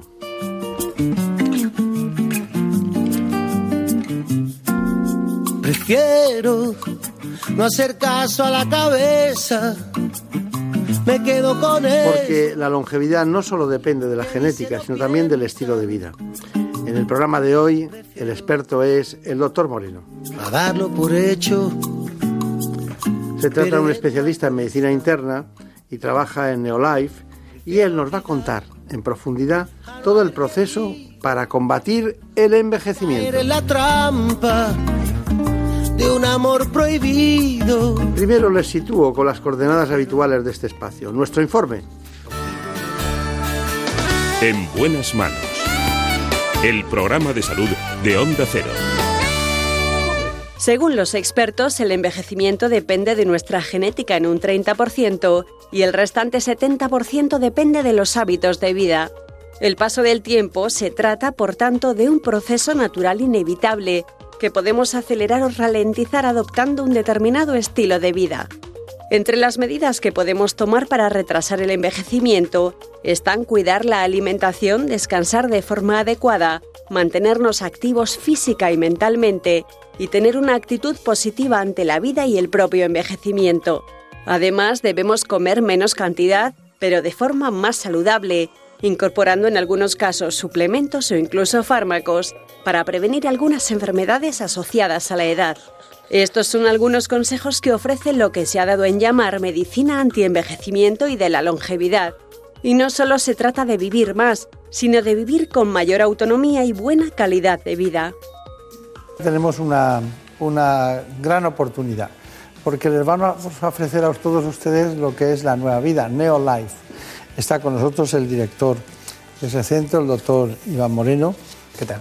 Muy bien, yo tengo, un- un- tengo una cartera que uso mucho, ¿no? La cartera hay que usarla. Y tengo un carnet de identidad, tengo este carnet de identidad. Eh, yo tengo la sensación de que tenemos una vida biológica, una edad biológica. Tengo la sensación de que tenemos una edad de cómo, de cómo nos ven los demás. Tengo la sensación de que tenemos una edad de cómo nos sentimos nosotros. Y tenemos la del carnet de identidad. Esta la voy a guardar porque no quiero ni verla. Solo cuando me para la Guardia Civil, porque en algún momento determinado hay un control, la tengo que sacar, pero no voy a decir que odie mi carnet de identidad, porque es un elemento fundamental, pero no me gusta verlo, no me gusta verlo para nada. Yo creo que influye psicológicamente el no saber, yo no sé qué edad tengo, Es importante eh, tener en cuenta que la edad biológica, la edad de nuestro cuerpo, se relaciona más con la edad aparente, con esa que vemos delante del espejo, con esa que nos ven nuestros amigos, nuestros compañeros. Y es muy interesante cuando hablo con algunos pacientes cómo ellos dicen cada vez que me junto con la cena de promoción de la universidad o de cómo se nota que hay gente que envejece a una velocidad y a otra. Eso es verdad, el envejecimiento es un proceso plástico y en función de cómo nos comportamos con nuestro cuerpo podemos envejecer a 30 minutos hora o a 120 minutos hora. Y efectivamente a veces vemos que en algunas personas el tiempo pasa el doble de rápido, están el doble de desgastados. Claro. Pero, claro, Neolife es una, es una clínica en la que ustedes van teniendo una experiencia que no tenían antes de existir, ¿no? Y en- dentro de esa experiencia, en el tiempo, eh, me tiene que contar dos cosas. ¿Por qué se dedicó al antienvejecimiento? Y la segunda, ¿qué es lo más importante que ha detectado en este tiempo con pacientes hombres y mujeres? ¿Y qué porcentaje tenemos de hombres y mujeres? Pues eh, dedicarme al antienvejecimiento fue un cambio bastante importante. Eh, yo previamente yo soy médico internista de formación. y Yo me dedicaba pues a lo que hacen los internistas hoy en día, a sacar adelante el hospital, aunque luego los especialistas lleven la gloria. Bueno, no ha cambiado de especialidad porque el No, no, antienvejecimiento es medicina interna. Efectivamente. Eh, entonces, lo que veía eran muchos pacientes que, aunque peleásemos arduamente, utilizásemos tratamientos muy caros, muy costosos, con efectos secundarios, era muy difícil cambiar la situación.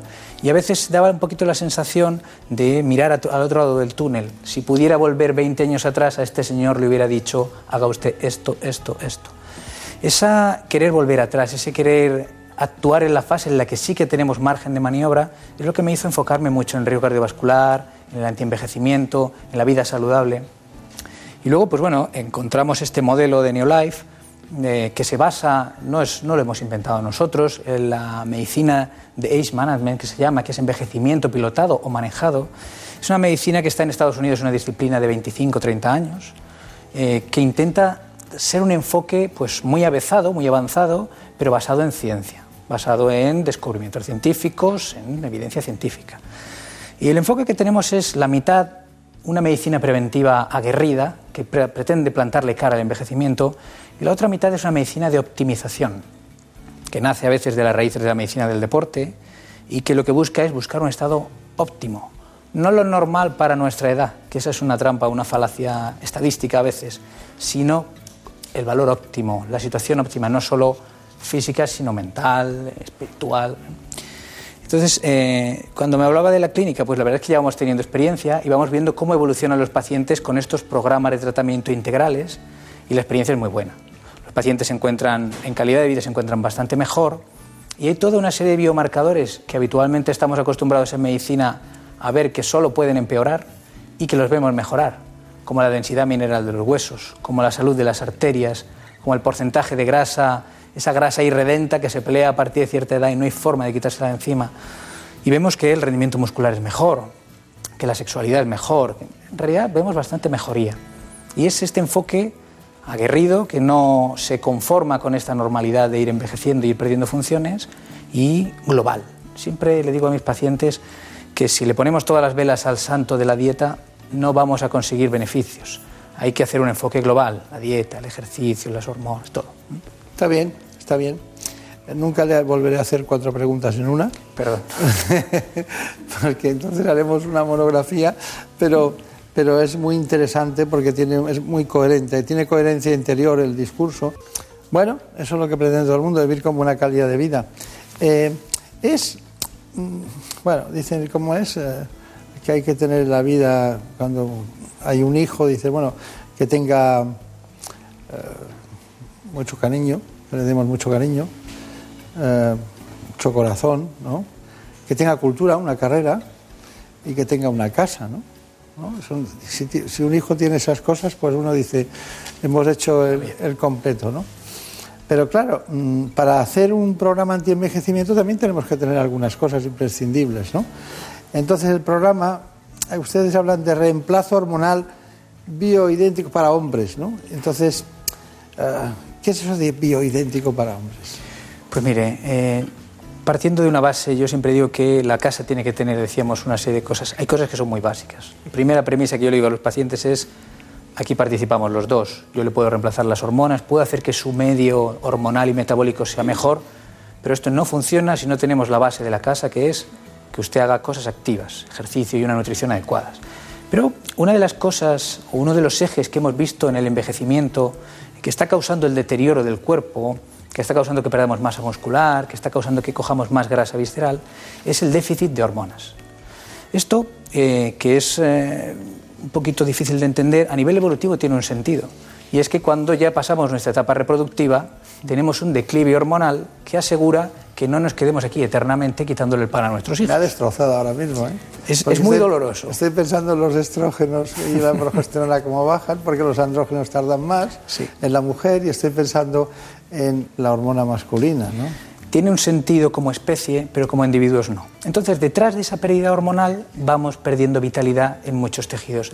Nosotros lo que hacemos es reemplazar esa hormona perdida y el reemplazo bioidéntico, aunque tenga un nombre muy fascinante, realmente se basa en mucho sentido común y es poner la hormona que nuestro cuerpo tenía y no un derivado sintético y no un fármaco que hemos desarrollado eh, que se parece pero que no tiene los mismos efectos, poner la misma hormona, la misma molécula que nuestro cuerpo tenía, a las dosis en las que nuestro cuerpo la tenía cuando era de verdad óptima, con 20-25 años. Hemos definido el reemplazo hormonal bioidéntico.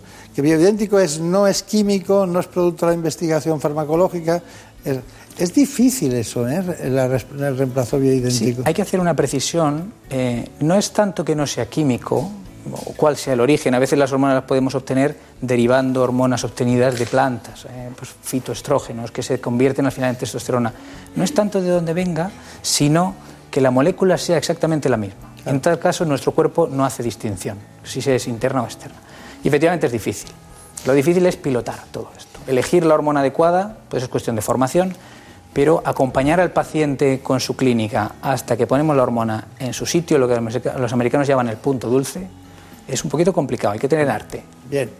Bueno, la medicina es un arte, ¿no?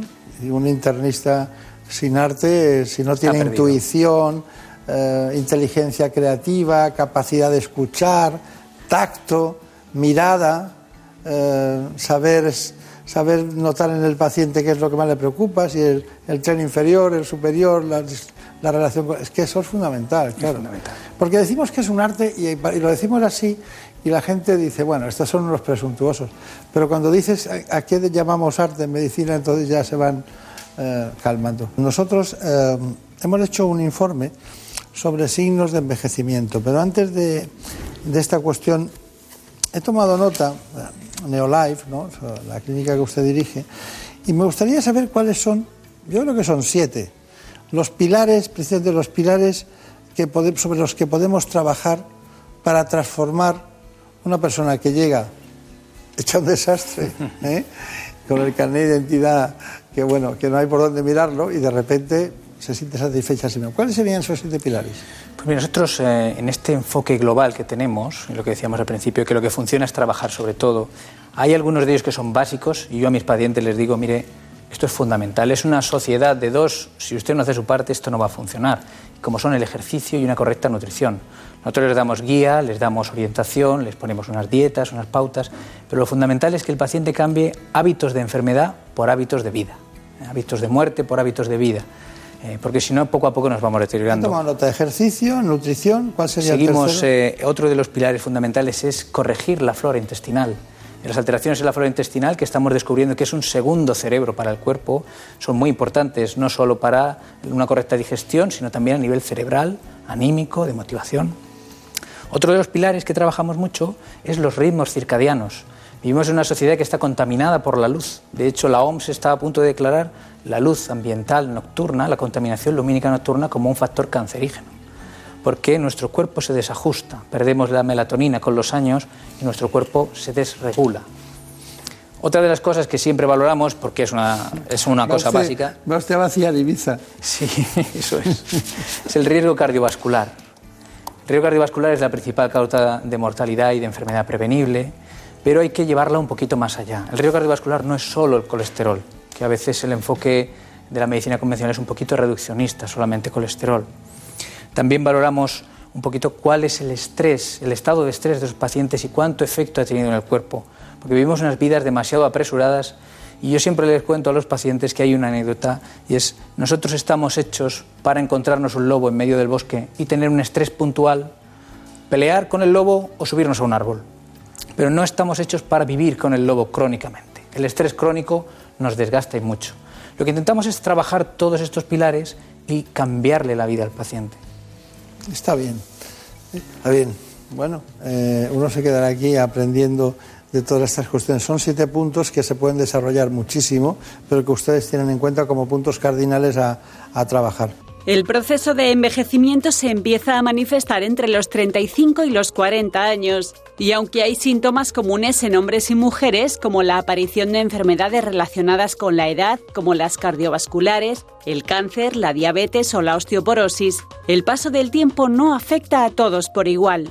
En las mujeres se identifican dos puntos de inflexión, la premenopausia y la menopausia, etapas en las que aumentan el peso y la retención de líquidos, se sufren sofocos y sudoración nocturnos y disminuyen los niveles de colágeno y elastina, por lo que aparecen arrugas en la piel.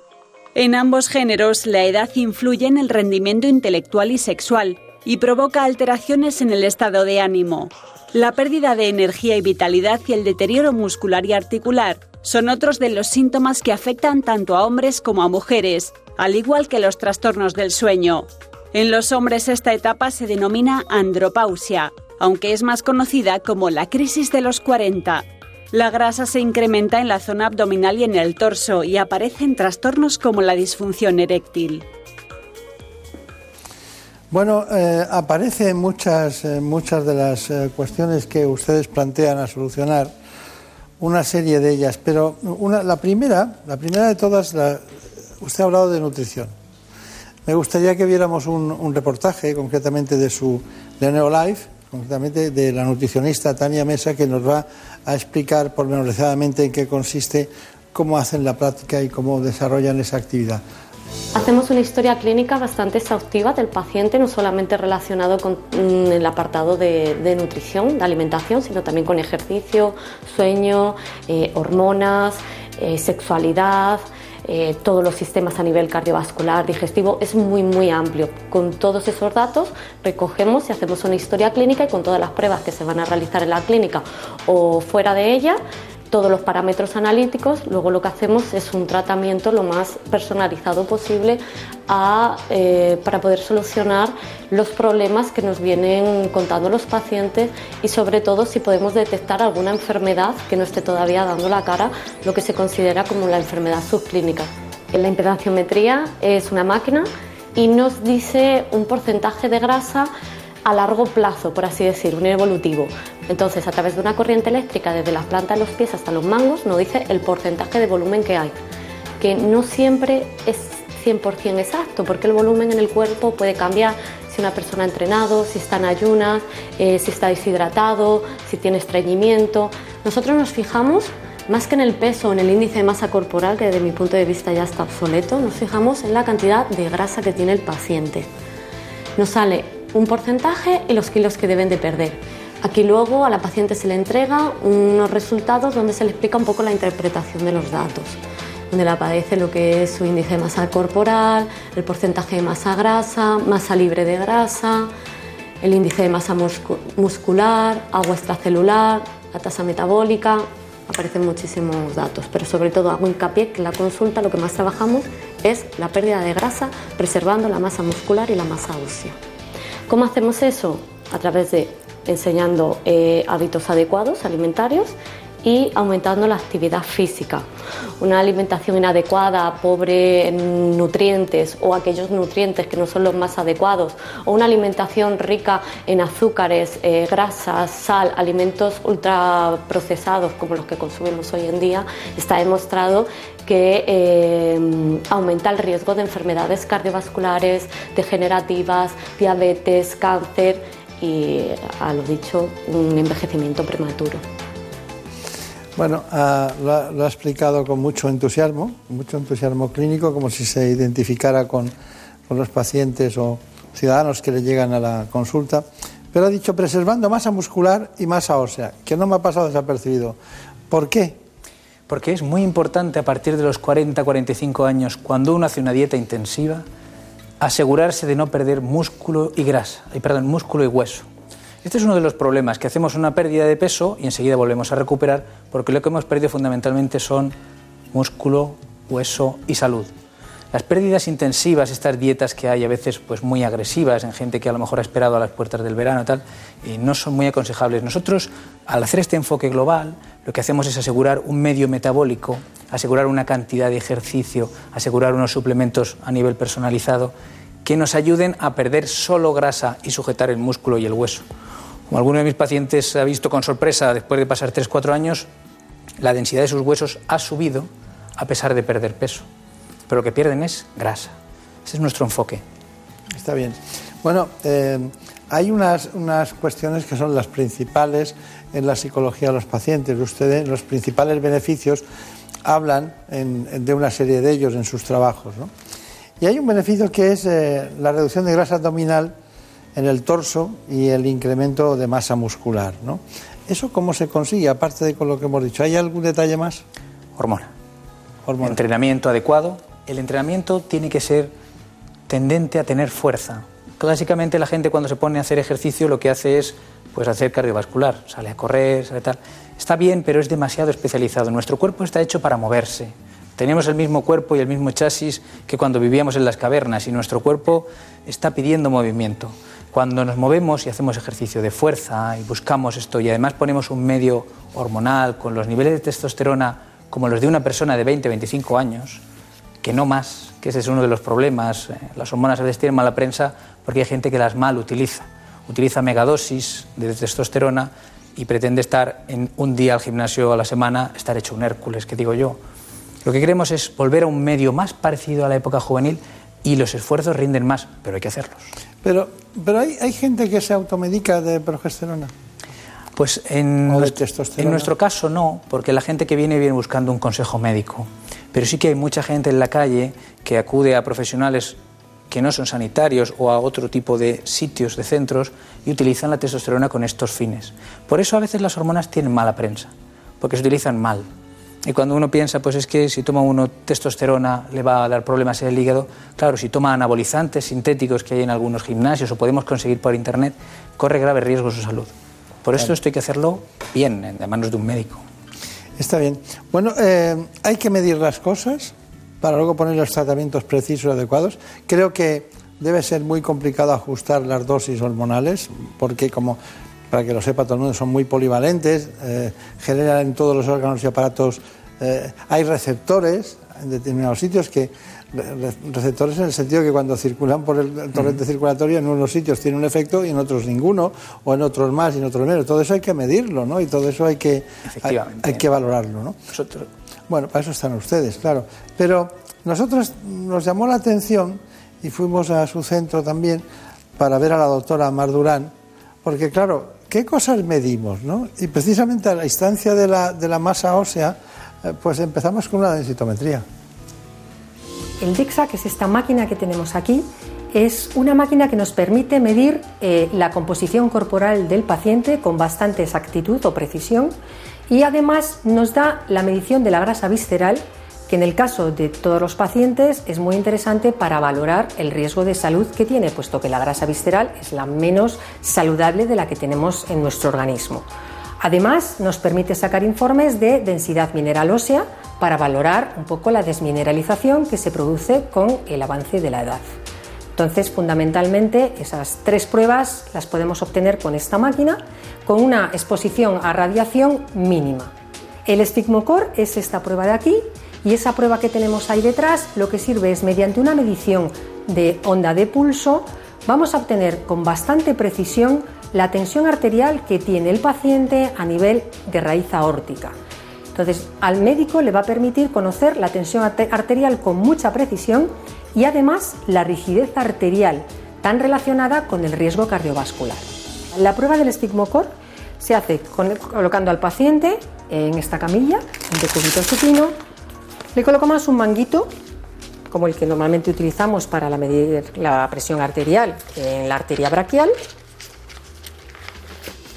y dejamos al paciente totalmente en esta postura durante unos 8 o 10 minutos con un antifaz, bajamos la luz y eh, oyendo una música relajada, porque lo que nos interesa es que se relaje al máximo para que su tensión arterial alcance pues, el nivel basal que tiene habitualmente. Eh, después de esos 8-10 minutos, activaremos el programa y se inflará el manguito tres veces. Las dos primeras veces lo que conseguimos es una medición de la tensión arterial, como hemos comentado al, principio, justo en arteria aorta. Y la tercera vez lo que conseguimos es la medición de la rigidez arterial. La rigidez del sistema vascular se ve afectada eh, con el envejecimiento y también con, eh, digamos, la pérdida de los niveles hormonales óptimos. Entonces, es importante saber cuál es el riesgo cardiovascular de un paciente que quiere, digamos, eh, participar en un programa de antienvejecimiento, que quiere un poco trabajar la terapia hormonal, nutrición, ejercicio y un poco la suplementación nutricional, todas las patas en las cuales nosotros apoyamos la medicina antiedad. Es importante por esa razón, si su riesgo cardiovascular es elevado, lo tenemos que saber para poder saber cómo ajustar su programa individualmente. Bueno, pues así se consiguen con estos sistemas seguros. Eh, no hace falta que lo diga el doctor Iván Moreno, pero capacidad de mejor concentración, de un mejor trabajo incluso en equipo, de tener más empatía de bueno, mejorar el sueño, fundamental, mejorar el sueño. Ya ha aportado el concepto de la luz, que es muy importante, y optimizan el sistema inmunológico, tienes más capacidad de defenderte ante las adversidades. Pero claro, hay una cosa que me tiene que contar, que es la reducción, la mejora de la libido, de la disfunción sexual y del rendimiento sexual. Que eso no llega a nadie. Vengo a arreglar esto, ¿no? Pero la consecuencia del desastre conjunto lleva Muchas veces vienen contándonos estos síntomas. Lo cierto es que los síntomas que a veces sufrimos individualmente y que pensamos que son nuestros, en la clínica lo que veo día a día con mis pacientes es que son síntomas muy repetidos. Esa dificultad para perder peso, la bajada de la libido, la bajada de vitalidad. La libido tiene una, es un multifactorial, efectivamente pues hace falta un, un manejo psicológico, pues un abordaje estar uno a gusto para tener una libido adecuada, tener una calidad de vida y unos hábitos saludables importantes, hacer ejercicio, comer bien. Pero a nivel hormonal, algunas de estas hormonas están muy implicadas en la libido. Por ejemplo, la testosterona, tanto en hombres como en mujeres, donde es también la principal hormona sexual. Eh, por ejemplo, los, los, estrógenos, el estradiol, tanto en mujeres como en hombres, donde también tiene una importancia en la libido. Y la progesterona tiene un papel también en el bienestar de la mujer para que esa libido pueda aflorar y la verdad es que conseguimos bastante mejoría. Diría que a mí me interesan siempre los beneficios a largo plazo en la prevención, en esos huesos, esas arterias, y los pacientes se alegran mucho a corto plazo de la mejoría en la libido y en la vitalidad. Está bien. Bueno, eh, hemos llegado al final del programa. En este caso yo estaría con usted, bueno, 20 programas más, porque en realidad hemos llegado al, al bienestar y al antienvejecimiento y a la calidad de vida por la vía de la medicina interna. Esto es lo que más me ha gustado del, programa de hoy. No hemos llegado por el final, hemos ido al principio de lo que somos, ¿no? de la auténtica medicina científica, y eso me ha gustado mucho. Usted, usted nació en, Requena, ¿no? Así es. es. provincia de Valencia, ¿no? Provincia de Valencia, luego he crecido en Castilla-La Mancha, pero vamos, nací en Requena. Bueno, en Requena sale gente muy buena, de ahí nació Pablo Motos, o sea que es uno de los grandes en la televisión. Usted se ha dedicado a otra cosa, cada uno se dedica a lo suyo. Conclusión, por favor. Pues yo si tuviera que decir algo a los pacientes les diría que lo primero que hace falta es actitud. No podemos tener una actitud de brazos caídos. El envejecimiento es un proceso plástico y cuando cogemos las riendas y nos ponemos las pilas, el cuerpo responde, responde a cualquier edad. El ejercicio, la buena nutrición, el reemplazo hormonal responden a cualquier edad. Eh, y lo segundo que hace falta es una buena guía, eh, no leer en internet cualquier cosa y aplicarnos un tratamiento que puede tener efectos secundarios, sino buscar un médico que nos valore y nos dé un buen tratamiento. Pues nada, ya saben ustedes que estamos en el...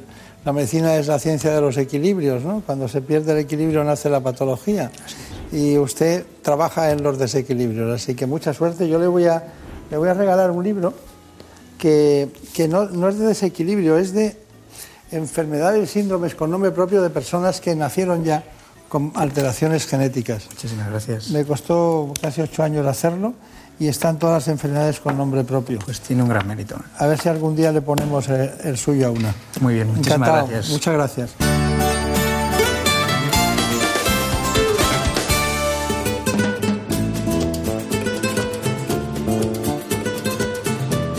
Ha llegado el momento de conocer lo que publican nuestros compañeros de La Razón en ese suplemento de A tu Salud. Saludos desde La Razón. Esta semana dedicamos nuestra portada a hablar del abuso de los antiinflamatorios que pueden adquirirse sin receta, ya que un reciente estudio advierte de los peligros de un uso prolongado en el tiempo sin supervisión médica. Y hablamos de la cistinosis, una rara enfermedad que tan solo afecta a 57 personas en España y que provoca la acumulación de cistina en diversos órganos. Además, explicamos qué es la terapia fotodinámica, pues se trata de una alternativa efectiva a la cirugía en determinados tumores cutáneos. Y en la sección de alimentación explicamos que llevar una dieta sana reduce el riesgo de sufrir asma en un 30%. Y en nuestra contra entrevistamos al doctor Manuel Galvez, autor del libro Vive, donde describe con mucho humor sus 40 años de experiencia en la consulta. Según Galvez, actualmente hay una generación de hipocondríacos sanos. Estos son solo algunos de los contenidos. Encontrarán más información en las páginas del suplemento a tu salud y durante toda la semana en nuestra web www.larazón.es. Sin más, que pasen una feliz semana. En buenas manos.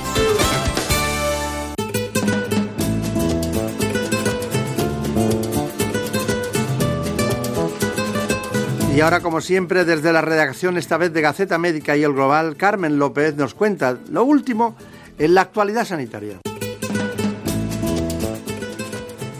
El decreto de universalidad ha acaparado la primera plana de las cabeceras del Global y Gaceta Médica. Un decreto aprobado por el Congreso de los Diputados, pero que tendrá que buscar su articulación en una ley. Esta iniciativa, liderada por Pedro Sánchez, superó el trámite parlamentario e hizo válido el acuerdo alcanzado en Consejo de Ministros el pasado mes de julio. A pesar de que desde esa fecha es efectiva la atención sanitaria a cualquier ciudadano residente en España, el arco parlamentario finalmente forzará al Gobierno a tramitar por ley este Real Decreto para poder introducir enmiendas a la norma. Por otra parte, Gaceta Médica y el Global sacan en exclusiva una entrevista con la consejera de Salud de Baleares, Patricia Gómez, donde analiza la estrategia de las islas en materia sanitaria. Así, Gómez explica que el Gobierno está trabajando en un decreto para paliar las demoras en las consultas. De hecho, la región ha avanzado en los últimos meses con su plan de choque contra las listas. Para que se hagan una idea, en junio era la comunidad autónoma con menor porcentaje de pacientes que esperan más de dos meses para una consulta. Esto se suma también una reducción de la lista de espera quirúrgica. Vamos ahora a contar una historia de éxitos que busca reinventarse. España cumple este año 15 años de su primer Plan Nacional sobre el Cáncer, un plan que supuso un antes y un después en la oncología médica española. Fue en 2003 cuando la por entonces ministra de Sanidad, Ana Pastor, comenzó a andar en esta iniciativa, continuada posteriormente por Elena Salgado en 2006. Como explica uno de sus coordinadores, el oncólogo Eduardo Díaz Rubio, el esfuerzo por llevar a cabo un documento técnico de consenso fue titánico y en él participaron todas las comunidades autónomas, así como las sociedades científicas, las asociaciones de pacientes y un largo etcétera. El objetivo no eran los objetivos no eran otros que reducir las inequidades y disminuir variaciones injustificadas en el riesgo de padecer cáncer, en el acceso a los servicios clínicos de calidad, entre otros. Para que se hagan una idea, gracias a este plan se ha avanzado en la promoción y protección de la salud, en el diagnóstico y la asistencia y en la investigación.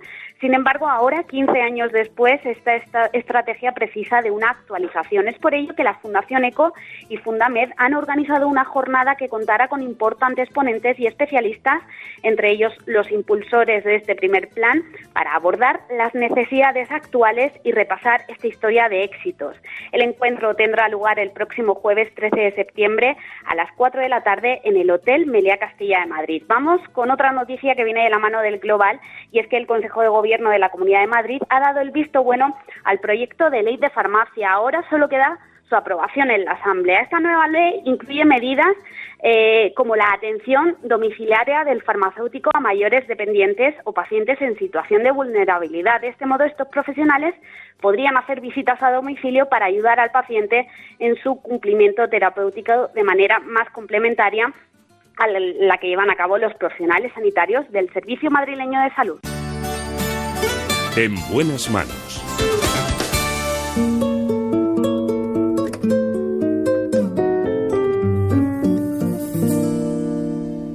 Déjame esta noche soñar contigo. Déjame imaginarme en tu labio lo mío. Déjame que me crean que te vuelvo loca. Déjame que yo sea quien te quite la ropa. Déjame que mis manos... Canciones que nos llevan a nostalgias y a recuerdos, pero de todas maneras lo más importante es lo que vemos cada día. Hoy podemos enfrentarnos a enfermedades como el glaucoma, la degeneración macular o las cataratas con mucha solvencia. Hoy lo vamos a hacer con el oftalmólogo y cofundador de la, del grupo oftalmológico Tres Torres de Barcelona, el doctor Emilio Juárez. Tenerme pena. Si algún Ya está en el estudio el doctor Emilio Juárez y con él vamos a tratar este asunto de la mano también de nuestros compañeros del programa ¿Qué me pasa, doctor? que se inicia a las 9 de la mañana en La Sexta.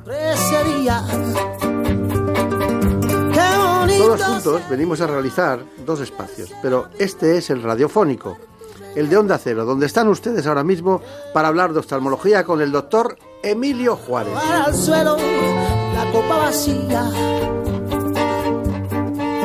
Déjame presumir. Les propongo antes una coordinación de todo el espacio, sobre todo de oftalmología, con este informe. En buenas manos. El programa de salud de Onda Cero. El glaucoma y la degeneración macular asociada a la edad son dos de las enfermedades oculares que más casos de ceguera causan en todo el mundo. Solo en España la primera afecta a unas 800.000 personas y la segunda a cerca de 600.000. Aunque ambas enfermedades no tienen cura, existen tratamientos que resultan más eficaces si se aplican pronto. Para lo que sí existe una solución, en este caso quirúrgica, es para las cataratas, una patología que padecen unos 20 millones de españoles y en la cual el cristalino pierde su transparencia y se convierte en una lente opaca. Para diagnosticar a tiempo estos trastornos, los especialistas insisten en la importancia de hacerse revisiones oculares periódicas a partir de los 40 años. Pero no solo las personas mayores deben acudir al oftalmólogo, también los niños deben hacerlo, sobre todo teniendo en cuenta que algunos problemas de visión como la miopía, el astigmatismo y la hipermetropía tienen un componente hereditario. Y llama la atención que el 41% de los niños entre 2 y 10 años no ha acudido nunca al oftalmólogo. Bueno, doctor Juárez, bueno, ¿qué tal se viene de Barcelona? Bien, bien, en el AVE rapidito. Rapidito, sí, sí, estamos muy bien conectados. Eh, usted es cofundador del grupo oftalmológico Tres Torres. Efectivamente. ¿Nos puede contar en qué consiste? Pues es- somos un grupo dedicado específicamente a la oftalmología para desarrollar no solamente la- lo que es la, prevención y el tratamiento de enfermedades de los ojos, sino para desarrollar y lanzar toda la tecnología en oftalmología que avanza a pasos agigantados. Es decir, de hacer intervenciones que hacíamos de manera manual, donde tenían que los pacientes estar un- una semana o un mes tumbados en la camilla, pues ahora hacemos cirugías donde se van a casa tranquilamente y las hacemos en un minuto. Por lo tanto, nuestro objetivo siempre es aplicar lo más rápidamente la tecnología en la oftalmología en los ojos para realizar esas intervenciones y diagnósticos lo más rápido posible. Cada día ve- veo más, eh, o surgen más, o estamos más informados de las causas de ceguera, ¿no? Es verdad que usted soluciona con, con facilidad los problemas de refracción eh, y también las cataratas, ¿no? que realmente vamos a hacer es el 80% de la actividad. ¿no? Pero luego hay la degeneración macular asociada a la edad, ¿no? Que está aumentando mucho su diagnóstico, que antes a lo mejor los diagnosticaba. ¿En qué consiste exactamente y qué hacen ustedes? Pues yo lo defino, la, la degeneración macular la defino como el Alzheimer del ojo. Es decir, al final, las células que tienen que mantenernos la visión, la visión central, la que nos hace fijar dónde vamos a ver, se empiezan a degenerar. Hay, hay dos tipos importantes. Una forma que no podemos tratar hoy en día, que se llama la forma seca, es decir, se atrofia esa zona de visión central, los fotorreceptores se mueren y no tiene tratamiento. Y luego está la forma húmeda, que se produce por unos vasos que nutren la parte de la retina, que empiezan a crecer hacia dentro del ojo y producen liberar líquido. Y ese sí que tiene un tratamiento. Y además en los últimos años hemos tenido unos tratamientos súper efectivos, pinchando dentro del ojo y curando y frenando la evolución de la enfermedad. Por lo tanto, en esta enfermedad que es tan, de, tan invalidante para las personas mayores porque se, se da prácticamente en el 100% en personas por encima de los 60 años, nos encontramos con un tratamiento en esta forma húmeda que no solamente la va a frenar, sino que les va a permitir que mantengan la visión en el largo de su vida o en el tiempo de vida que les pueda quedar. Claro, es que ustedes hablan aquí, es que yo me... Nuestro equipo ha ido allí, ha, ha visto toda la documentación que ustedes tienen y dicen un segundo, una dioptría en cada segundo. No es importante para mí el tiempo de una intervención, lo importante es que sea eficaz. En, of- en oftalmología es diferente. Es decir, como la visión es tan importante, es un órgano tan importante, el tiempo va, va a generarte más o menos complicaciones. Es decir, se ha demostrado que cuando el tiempo de cirugía en un- hacer una miopía pasa de un segundo por dioptría, por ejemplo, a tres segundos por dioptría, vas a tener más posibilidades de tener ojo seco, de tener desplazamientos de la lámina que levantamos para hacer el tratamiento o más inflamación. ¿De acuerdo? Por lo tanto, la cirugía tiene tendencia a ser cada vez más rápida porque vamos a reducir el riesgo de complicaciones en este tipo de cirugía que, por otra parte, si se produce, nos va a producir una pérdida visual importante y, por tanto, invalidante, que buscamos la máxima eficiencia, pero lo más rápido posible para evitar riesgos. Está muy bien. Eh, bueno, es que además lo cuenta tan fácil que es muy fácil todo de entender y además menos tiempo, menos riesgos y menos complicaciones, está claro. Bueno, doctor Emilio Juárez, eh, vamos a volver con las cuestiones básicas. Aquí pasamos de niños a mayores. Eh, realmente ahora da para mucho la oftalmología, porque claro, todo el mundo atraviesa una- unas edades que la media 87.8 pues da para casi 20 años de tener problemas oftalmológicos. ¿no? La vista cansada. Quiero hablar de vista cansada, dígame qué piensa de la vista cansada. Vista cansada en general. que es lo, lo que más crece en este momento, no solo por la edad, sino por el tiempo, por la aparición más precoz. ¿Qué hay que hacer? No podemos hacer nada. Dej- dejar los ordenadores, dejar las tablets, dejar los móviles o dedicarnos a la vida contemplativa es imposible. Por lo tanto, no vamos a poderlo evitar. Lo vamos a poder tratar. Y ahí es donde ha evolucionado mucho la tecnología, lo que decimos muchas veces, es decir, esa tecnología que aplicamos para poder eliminar esas dioptrías que nos impiden leer sin gafas. Bien. ¿Y las cataratas? Igual, es decir, las cataratas van creciendo. Antes hablabas de, de cuál es la causa más frecuente de la ceguera en el mundo y hay alrededor de 250 millones de personas ciegas solamente por cataratas. Pues eso quiere decir que es una patología que a lo mejor en el primer mundo la vemos como muy relativa, pero en el, en el tercer mundo es una patología del día a día, es decir, quedarse ciego por eso. Bueno, tenemos que hablar de las causas de ceguera. De las causas de ceguera. El glaucoma es una enfermedad o más bien un conjunto de enfermedades que afectan al nervio óptico. Es una de las principales causas de ceguera en todo el mundo y está provocada por un aumento de la presión en el ojo. El motivo es que el cuerpo ciliar del ojo produce un líquido llamado humor acuoso que ocupa la parte anterior del órgano. Si el paso del humor acuoso se ve bloqueado, aumenta la presión en el ojo.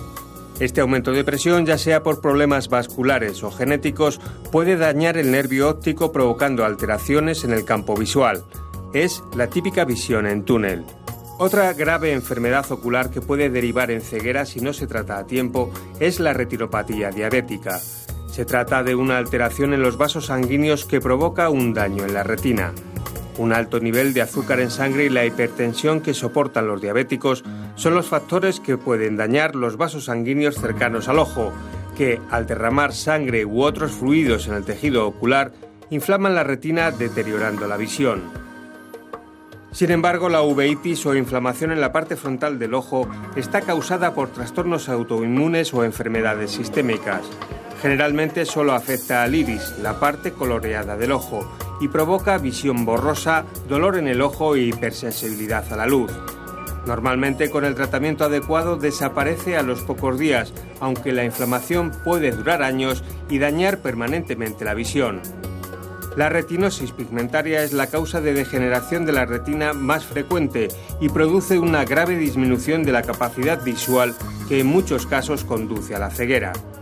Su origen es genético y aunque se nace con la enfermedad, cada persona evoluciona de forma diferente. Hay personas de 60 años que pueden leer titulares de periódicos y jóvenes de 18 que no lo pueden hacer. Se calcula que en España hay unas 15.000 personas afectadas, estimándose en más de 60.000 los portadores de genes defectuosos. Si bien la agudeza visual se va perdiendo poco a poco de forma continua e imparable, los nuevos avances tecnológicos abren una ventana a la esperanza para que estos pacientes puedan recuperar en parte la visión. Este es un informe de los que yo me llevaría siempre en el, dentro del pendrive por si hay que hablar de lo que son las cegueras, ¿no? Está muy bien hecho. Eh, hemos hablado del glaucoma con usted, pero de la retinopatía diabética no hemos hablado. ¿Aparecen muchos pacientes? Cada vez más. De, de hecho, ha habido una época donde la diabetes tipo 2 ha provocado mucha ceguera por, por degeneración de la retina producido por el descontrol del azúcar. Volvemos a lo mismo, más en países donde no se controla excesivamente o no se hace una prevención de esa patología y ahora los tratamientos médicos que hay para, para el control de la, diabetes, incluso parece esa, esa luz de que se va a poder curar la diabetes, que al menos la han curado en ratones, pues nos va a permitir que la retinopatía diabética vaya desapareciendo y ya esas retinopatías bestias ya no se ven. ¿Y las uveitis cómo se manifiestan? Pues con el ojo rojo, con dolor, con molestia a la luz y generalmente se manifiestan en un ojo y puede ser bilateral, pero generalmente suele ser un ojo el que Claro, empieza. Claro, claro, está muy bien. Bueno, tengo aquí cosas que no espera usted, pero que son oftalmología. Están de- La estética ocular. ¿Hacen ustedes algo de estética ocular? Eso es el gran avance en la parte de la oftalmología que hemos tenido en los últimos tiempos y es que hemos dedicado, o algunos los oftalmólogos se van dedicando a una parte que antes lo hacían diferentes especialidades y que ahora solo hace el oftalmólogo propiamente, que es esa estética ocular, es decir, mejorar las ojeras, Tosis palpebral. tosis palpebrales. Que se bajan los... es Ahí está. Una cosa tristísima, ¿no? Cuando están los... O también, o, o también tienen algún tipo de eh, problemas como pueden ser una malposición, ¿no? Por supuesto. Y, o, por ejemplo, pterigions, o, por ejemplo, ectropions, entropions, que es el párpado hacia adentro o hacia afuera. Es decir, ¿Y patología. una parálisis facial la solucionan ustedes? La parálisis facial la solucionamos cuando es irreversible poniendo un peso de oro. Es decir, hay diferentes técnicas, pero la que para mí permite una mejor rehabilitación del paciente es ponerle un pequeño peso de oro en el párpado superior de 1,6 grados, gramos. Perdón. O sea que esa persona no solamente tiene un problema, sino que además vale su peso en oro, como diría el refrán. Claro, usted está hablando de todo, pero en cada una de estas áreas tiene un especialista. Por supuesto. Sí, sí. Bueno, ¿y qué me dice de la retina? Le damos, es un capítulo aparte. E- Es un mundo aparte, es como el cerebro. Yo creo que es más complejo que el cerebro, la retina. Bueno, algunos han dicho que es la parte del cerebro que aparece en la, en la zona ocular, ¿no? Claro, es una prolongación. De hecho, el nervio óptico no tiene mielina y por eso cuando se lesiona no se recupera, a diferencia de los nervios periféricos. ¿Y por qué? Porque es una prolongación de nuestro cerebro, igual que los olfatorios, que es una prolongación de la parte frontal del cerebro. Es, eso es lo que hace compleja la retina y eso es lo que hace tan difícil el tratamiento o curar enfermedades de la retina. ¿Por qué no se viene aquí conmigo? Agradecido hacemos cuatro quiera. torres de, de- de comunicación audiovisual. Sí. Esas explicaciones son básicas para que muchas veces entiendan los pacientes otras cosas. Por ejemplo, si alguien tiene una visión, una visión como de moscas volantes, ¿usted qué le diría? Que es lógico. Es decir, en el ojo se van degenerando cosas. Y una parte que se degenera es un líquido que tenemos dentro que es como una gelatina, se llama vítreo. Y cuando se degenera pasa de gel a líquido. Y ese cambio que notamos es la mosca típica. Incluso a veces se convierte en una mosca muy brusca que es muy grande y con muchas más asociadas. Esa ya es peligrosa porque esa puede haber roto la retina. Entonces, cuando alguien tiene una mosca brusca de repente, lo que se llama un desprendimiento vítreo, debe acudir a su rápido, porque si ese 1% o 2% ha hecho un desgarrito en la retina, nosotros lo tratamos con láser y lo curamos. Si no lo tratamos, se puede convertir en un desprendimiento de retina. Sí, pero el departamento de retina lo lleva usted. Lo lleva una compañera mía, dos compañeros míos. ¿No lo llevaba usted Lo antes? llevaba yo antes y ahora lo llevan dos compañeros míos. Ah, o sea que usted lo se cambia por dos, Exacto. que es muy Dos interesante. mejores que yo. Al final, se- esta, esta especialidad que es la oftalmología tiene una cantidad de subespecialidades donde el oftalmólogo está todo el día viendo ese tipo de pacientes Te concretos. voy a poner un caso práctico. Una persona que tiene 70 años, tiene cataratas y es miope. Tiene una miopía media. Y tiene cataratas. ¿Qué intervención le hace? Quitarle la catarata y poner una lente con la que se le quita la miopía y la vista cansada. Importante en un miope. Un miope está acostumbrado a ver Todo bien en una intervención. Claro, Primero un ojo, ¿no? ¿Eh? Perdón. Primero un ojo y luego Primero un ojo y, a los- y a lo- y en unos días o en una semana el siguiente. Y con eso va a conseguir ver bien, ver más porque se quita la catarata y una gran importancia en un miope, ver de cerca. Porque el miope, si algo tiene es que ve de cerca. Y si algo lleva mal, es cuando le quitamos la catarata, le ponemos una lente monofocal y no ven de cerca. Eso lo llevan fatal. Bueno, dígame, usted nació en Lérida. Sí. ¿Por qué se hizo oftalmólogo?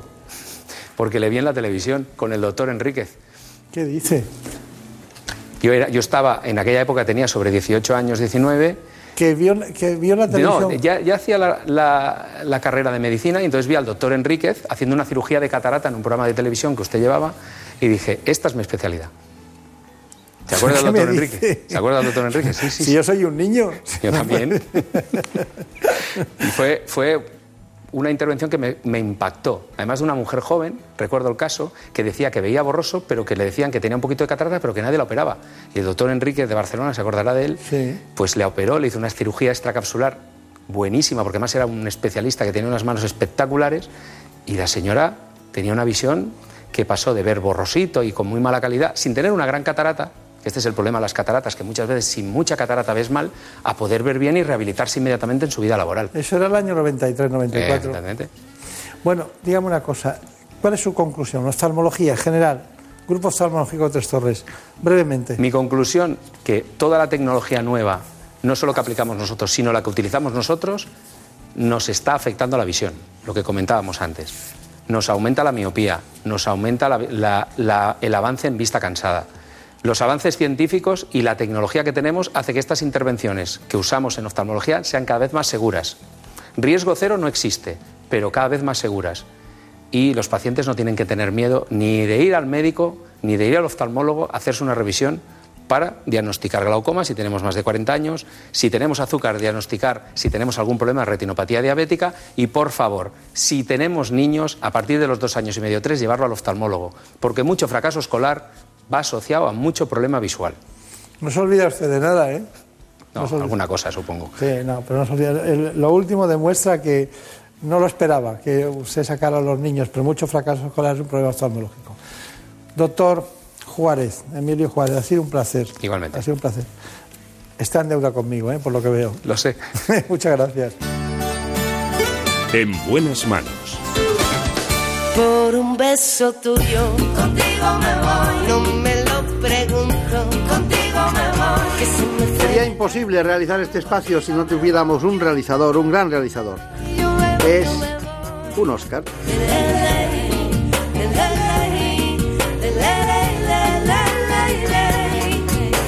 Oscar Aguilera.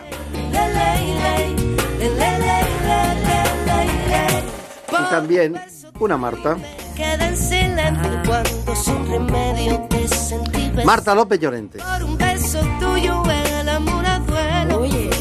El miedo se dejó llevar y se enreda el tiempo. Los contenidos de este espacio corresponden al trabajo de ¿Qué me pasa, doctor? Ese programa que se emite todos los domingos a las 9 de la mañana en La Sexta.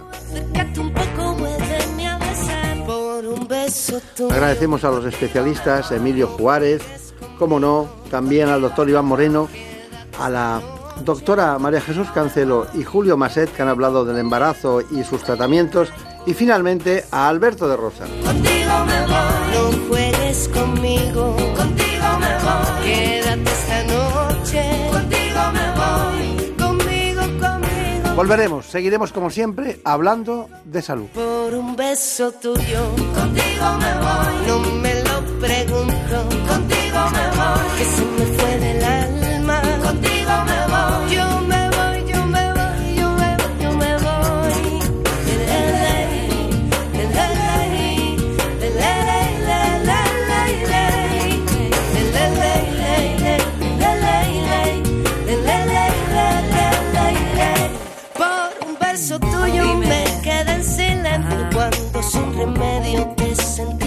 sentí besar. Por un beso tuyo el amor a duelo y perdiendo el miedo se dejó llevar y se enreda el tiempo mojando los sueños y tu boca loca me quiso engañar. Por un beso tuyo